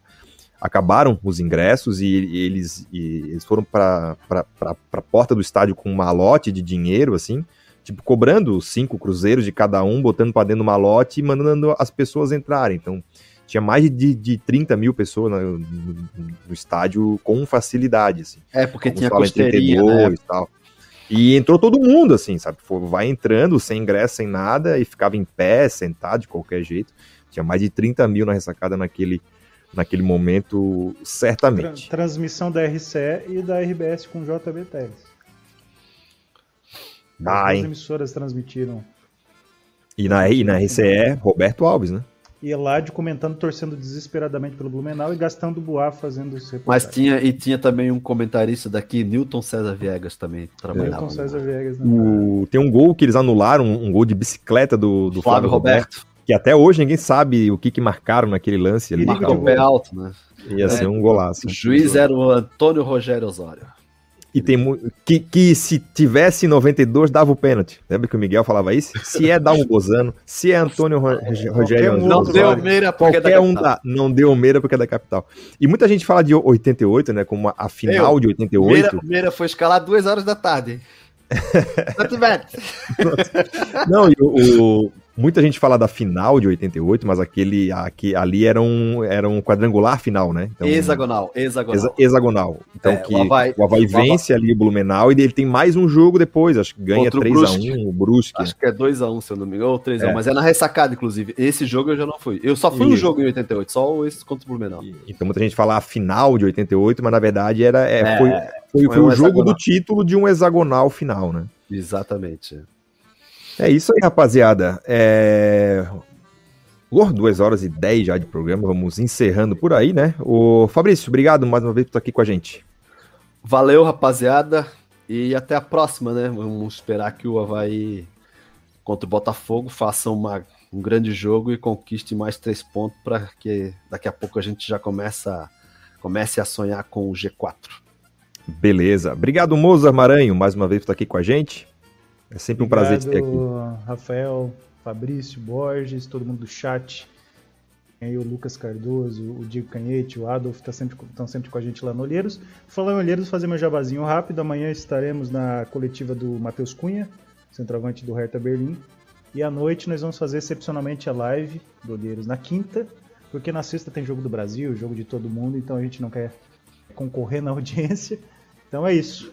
Sigam Olheiros lá no Instagram, no Twitter, em todas as redes sociais, no YouTube. Estamos sempre à disposição aí para ajudar. Valeu, valeu, Moza. Sigam lá, hein? Todo mundo seguindo lá. O Olheiros, Felipe Borges. Valeu, meu querido. Mais uma vez. Voltamos sábado, hein? Valeu, Xavier, valeu, Mozart. E aí sigam o Olheiros, pessoal, o Mozart na coletiva da CBF. Maravilha, né? E Um a gente emplacou na CBN, outro também emplacando na coletiva da CBF. E assim a Fernando gente já vai. foi pra ESPN também. Já vamos Estaremos soltando amanhã na com o Eric Faria, daquela TV Ô, grande. ô, ô, Moza, tu deveria falar assim na coletiva, o Santa Catarina te abraça. Como é que aquele cara fala? Do Paraná, lembra? do? Paraná, todo o Paraná te abraça, né? É, é, professor Tito, todo Paraná te abraça. Meu Deus. O Moza devia falar assim, Araranguá te abraça, professor Jardim. Valeu, rapaziada. Boa noite pra vocês aí. Até a próxima.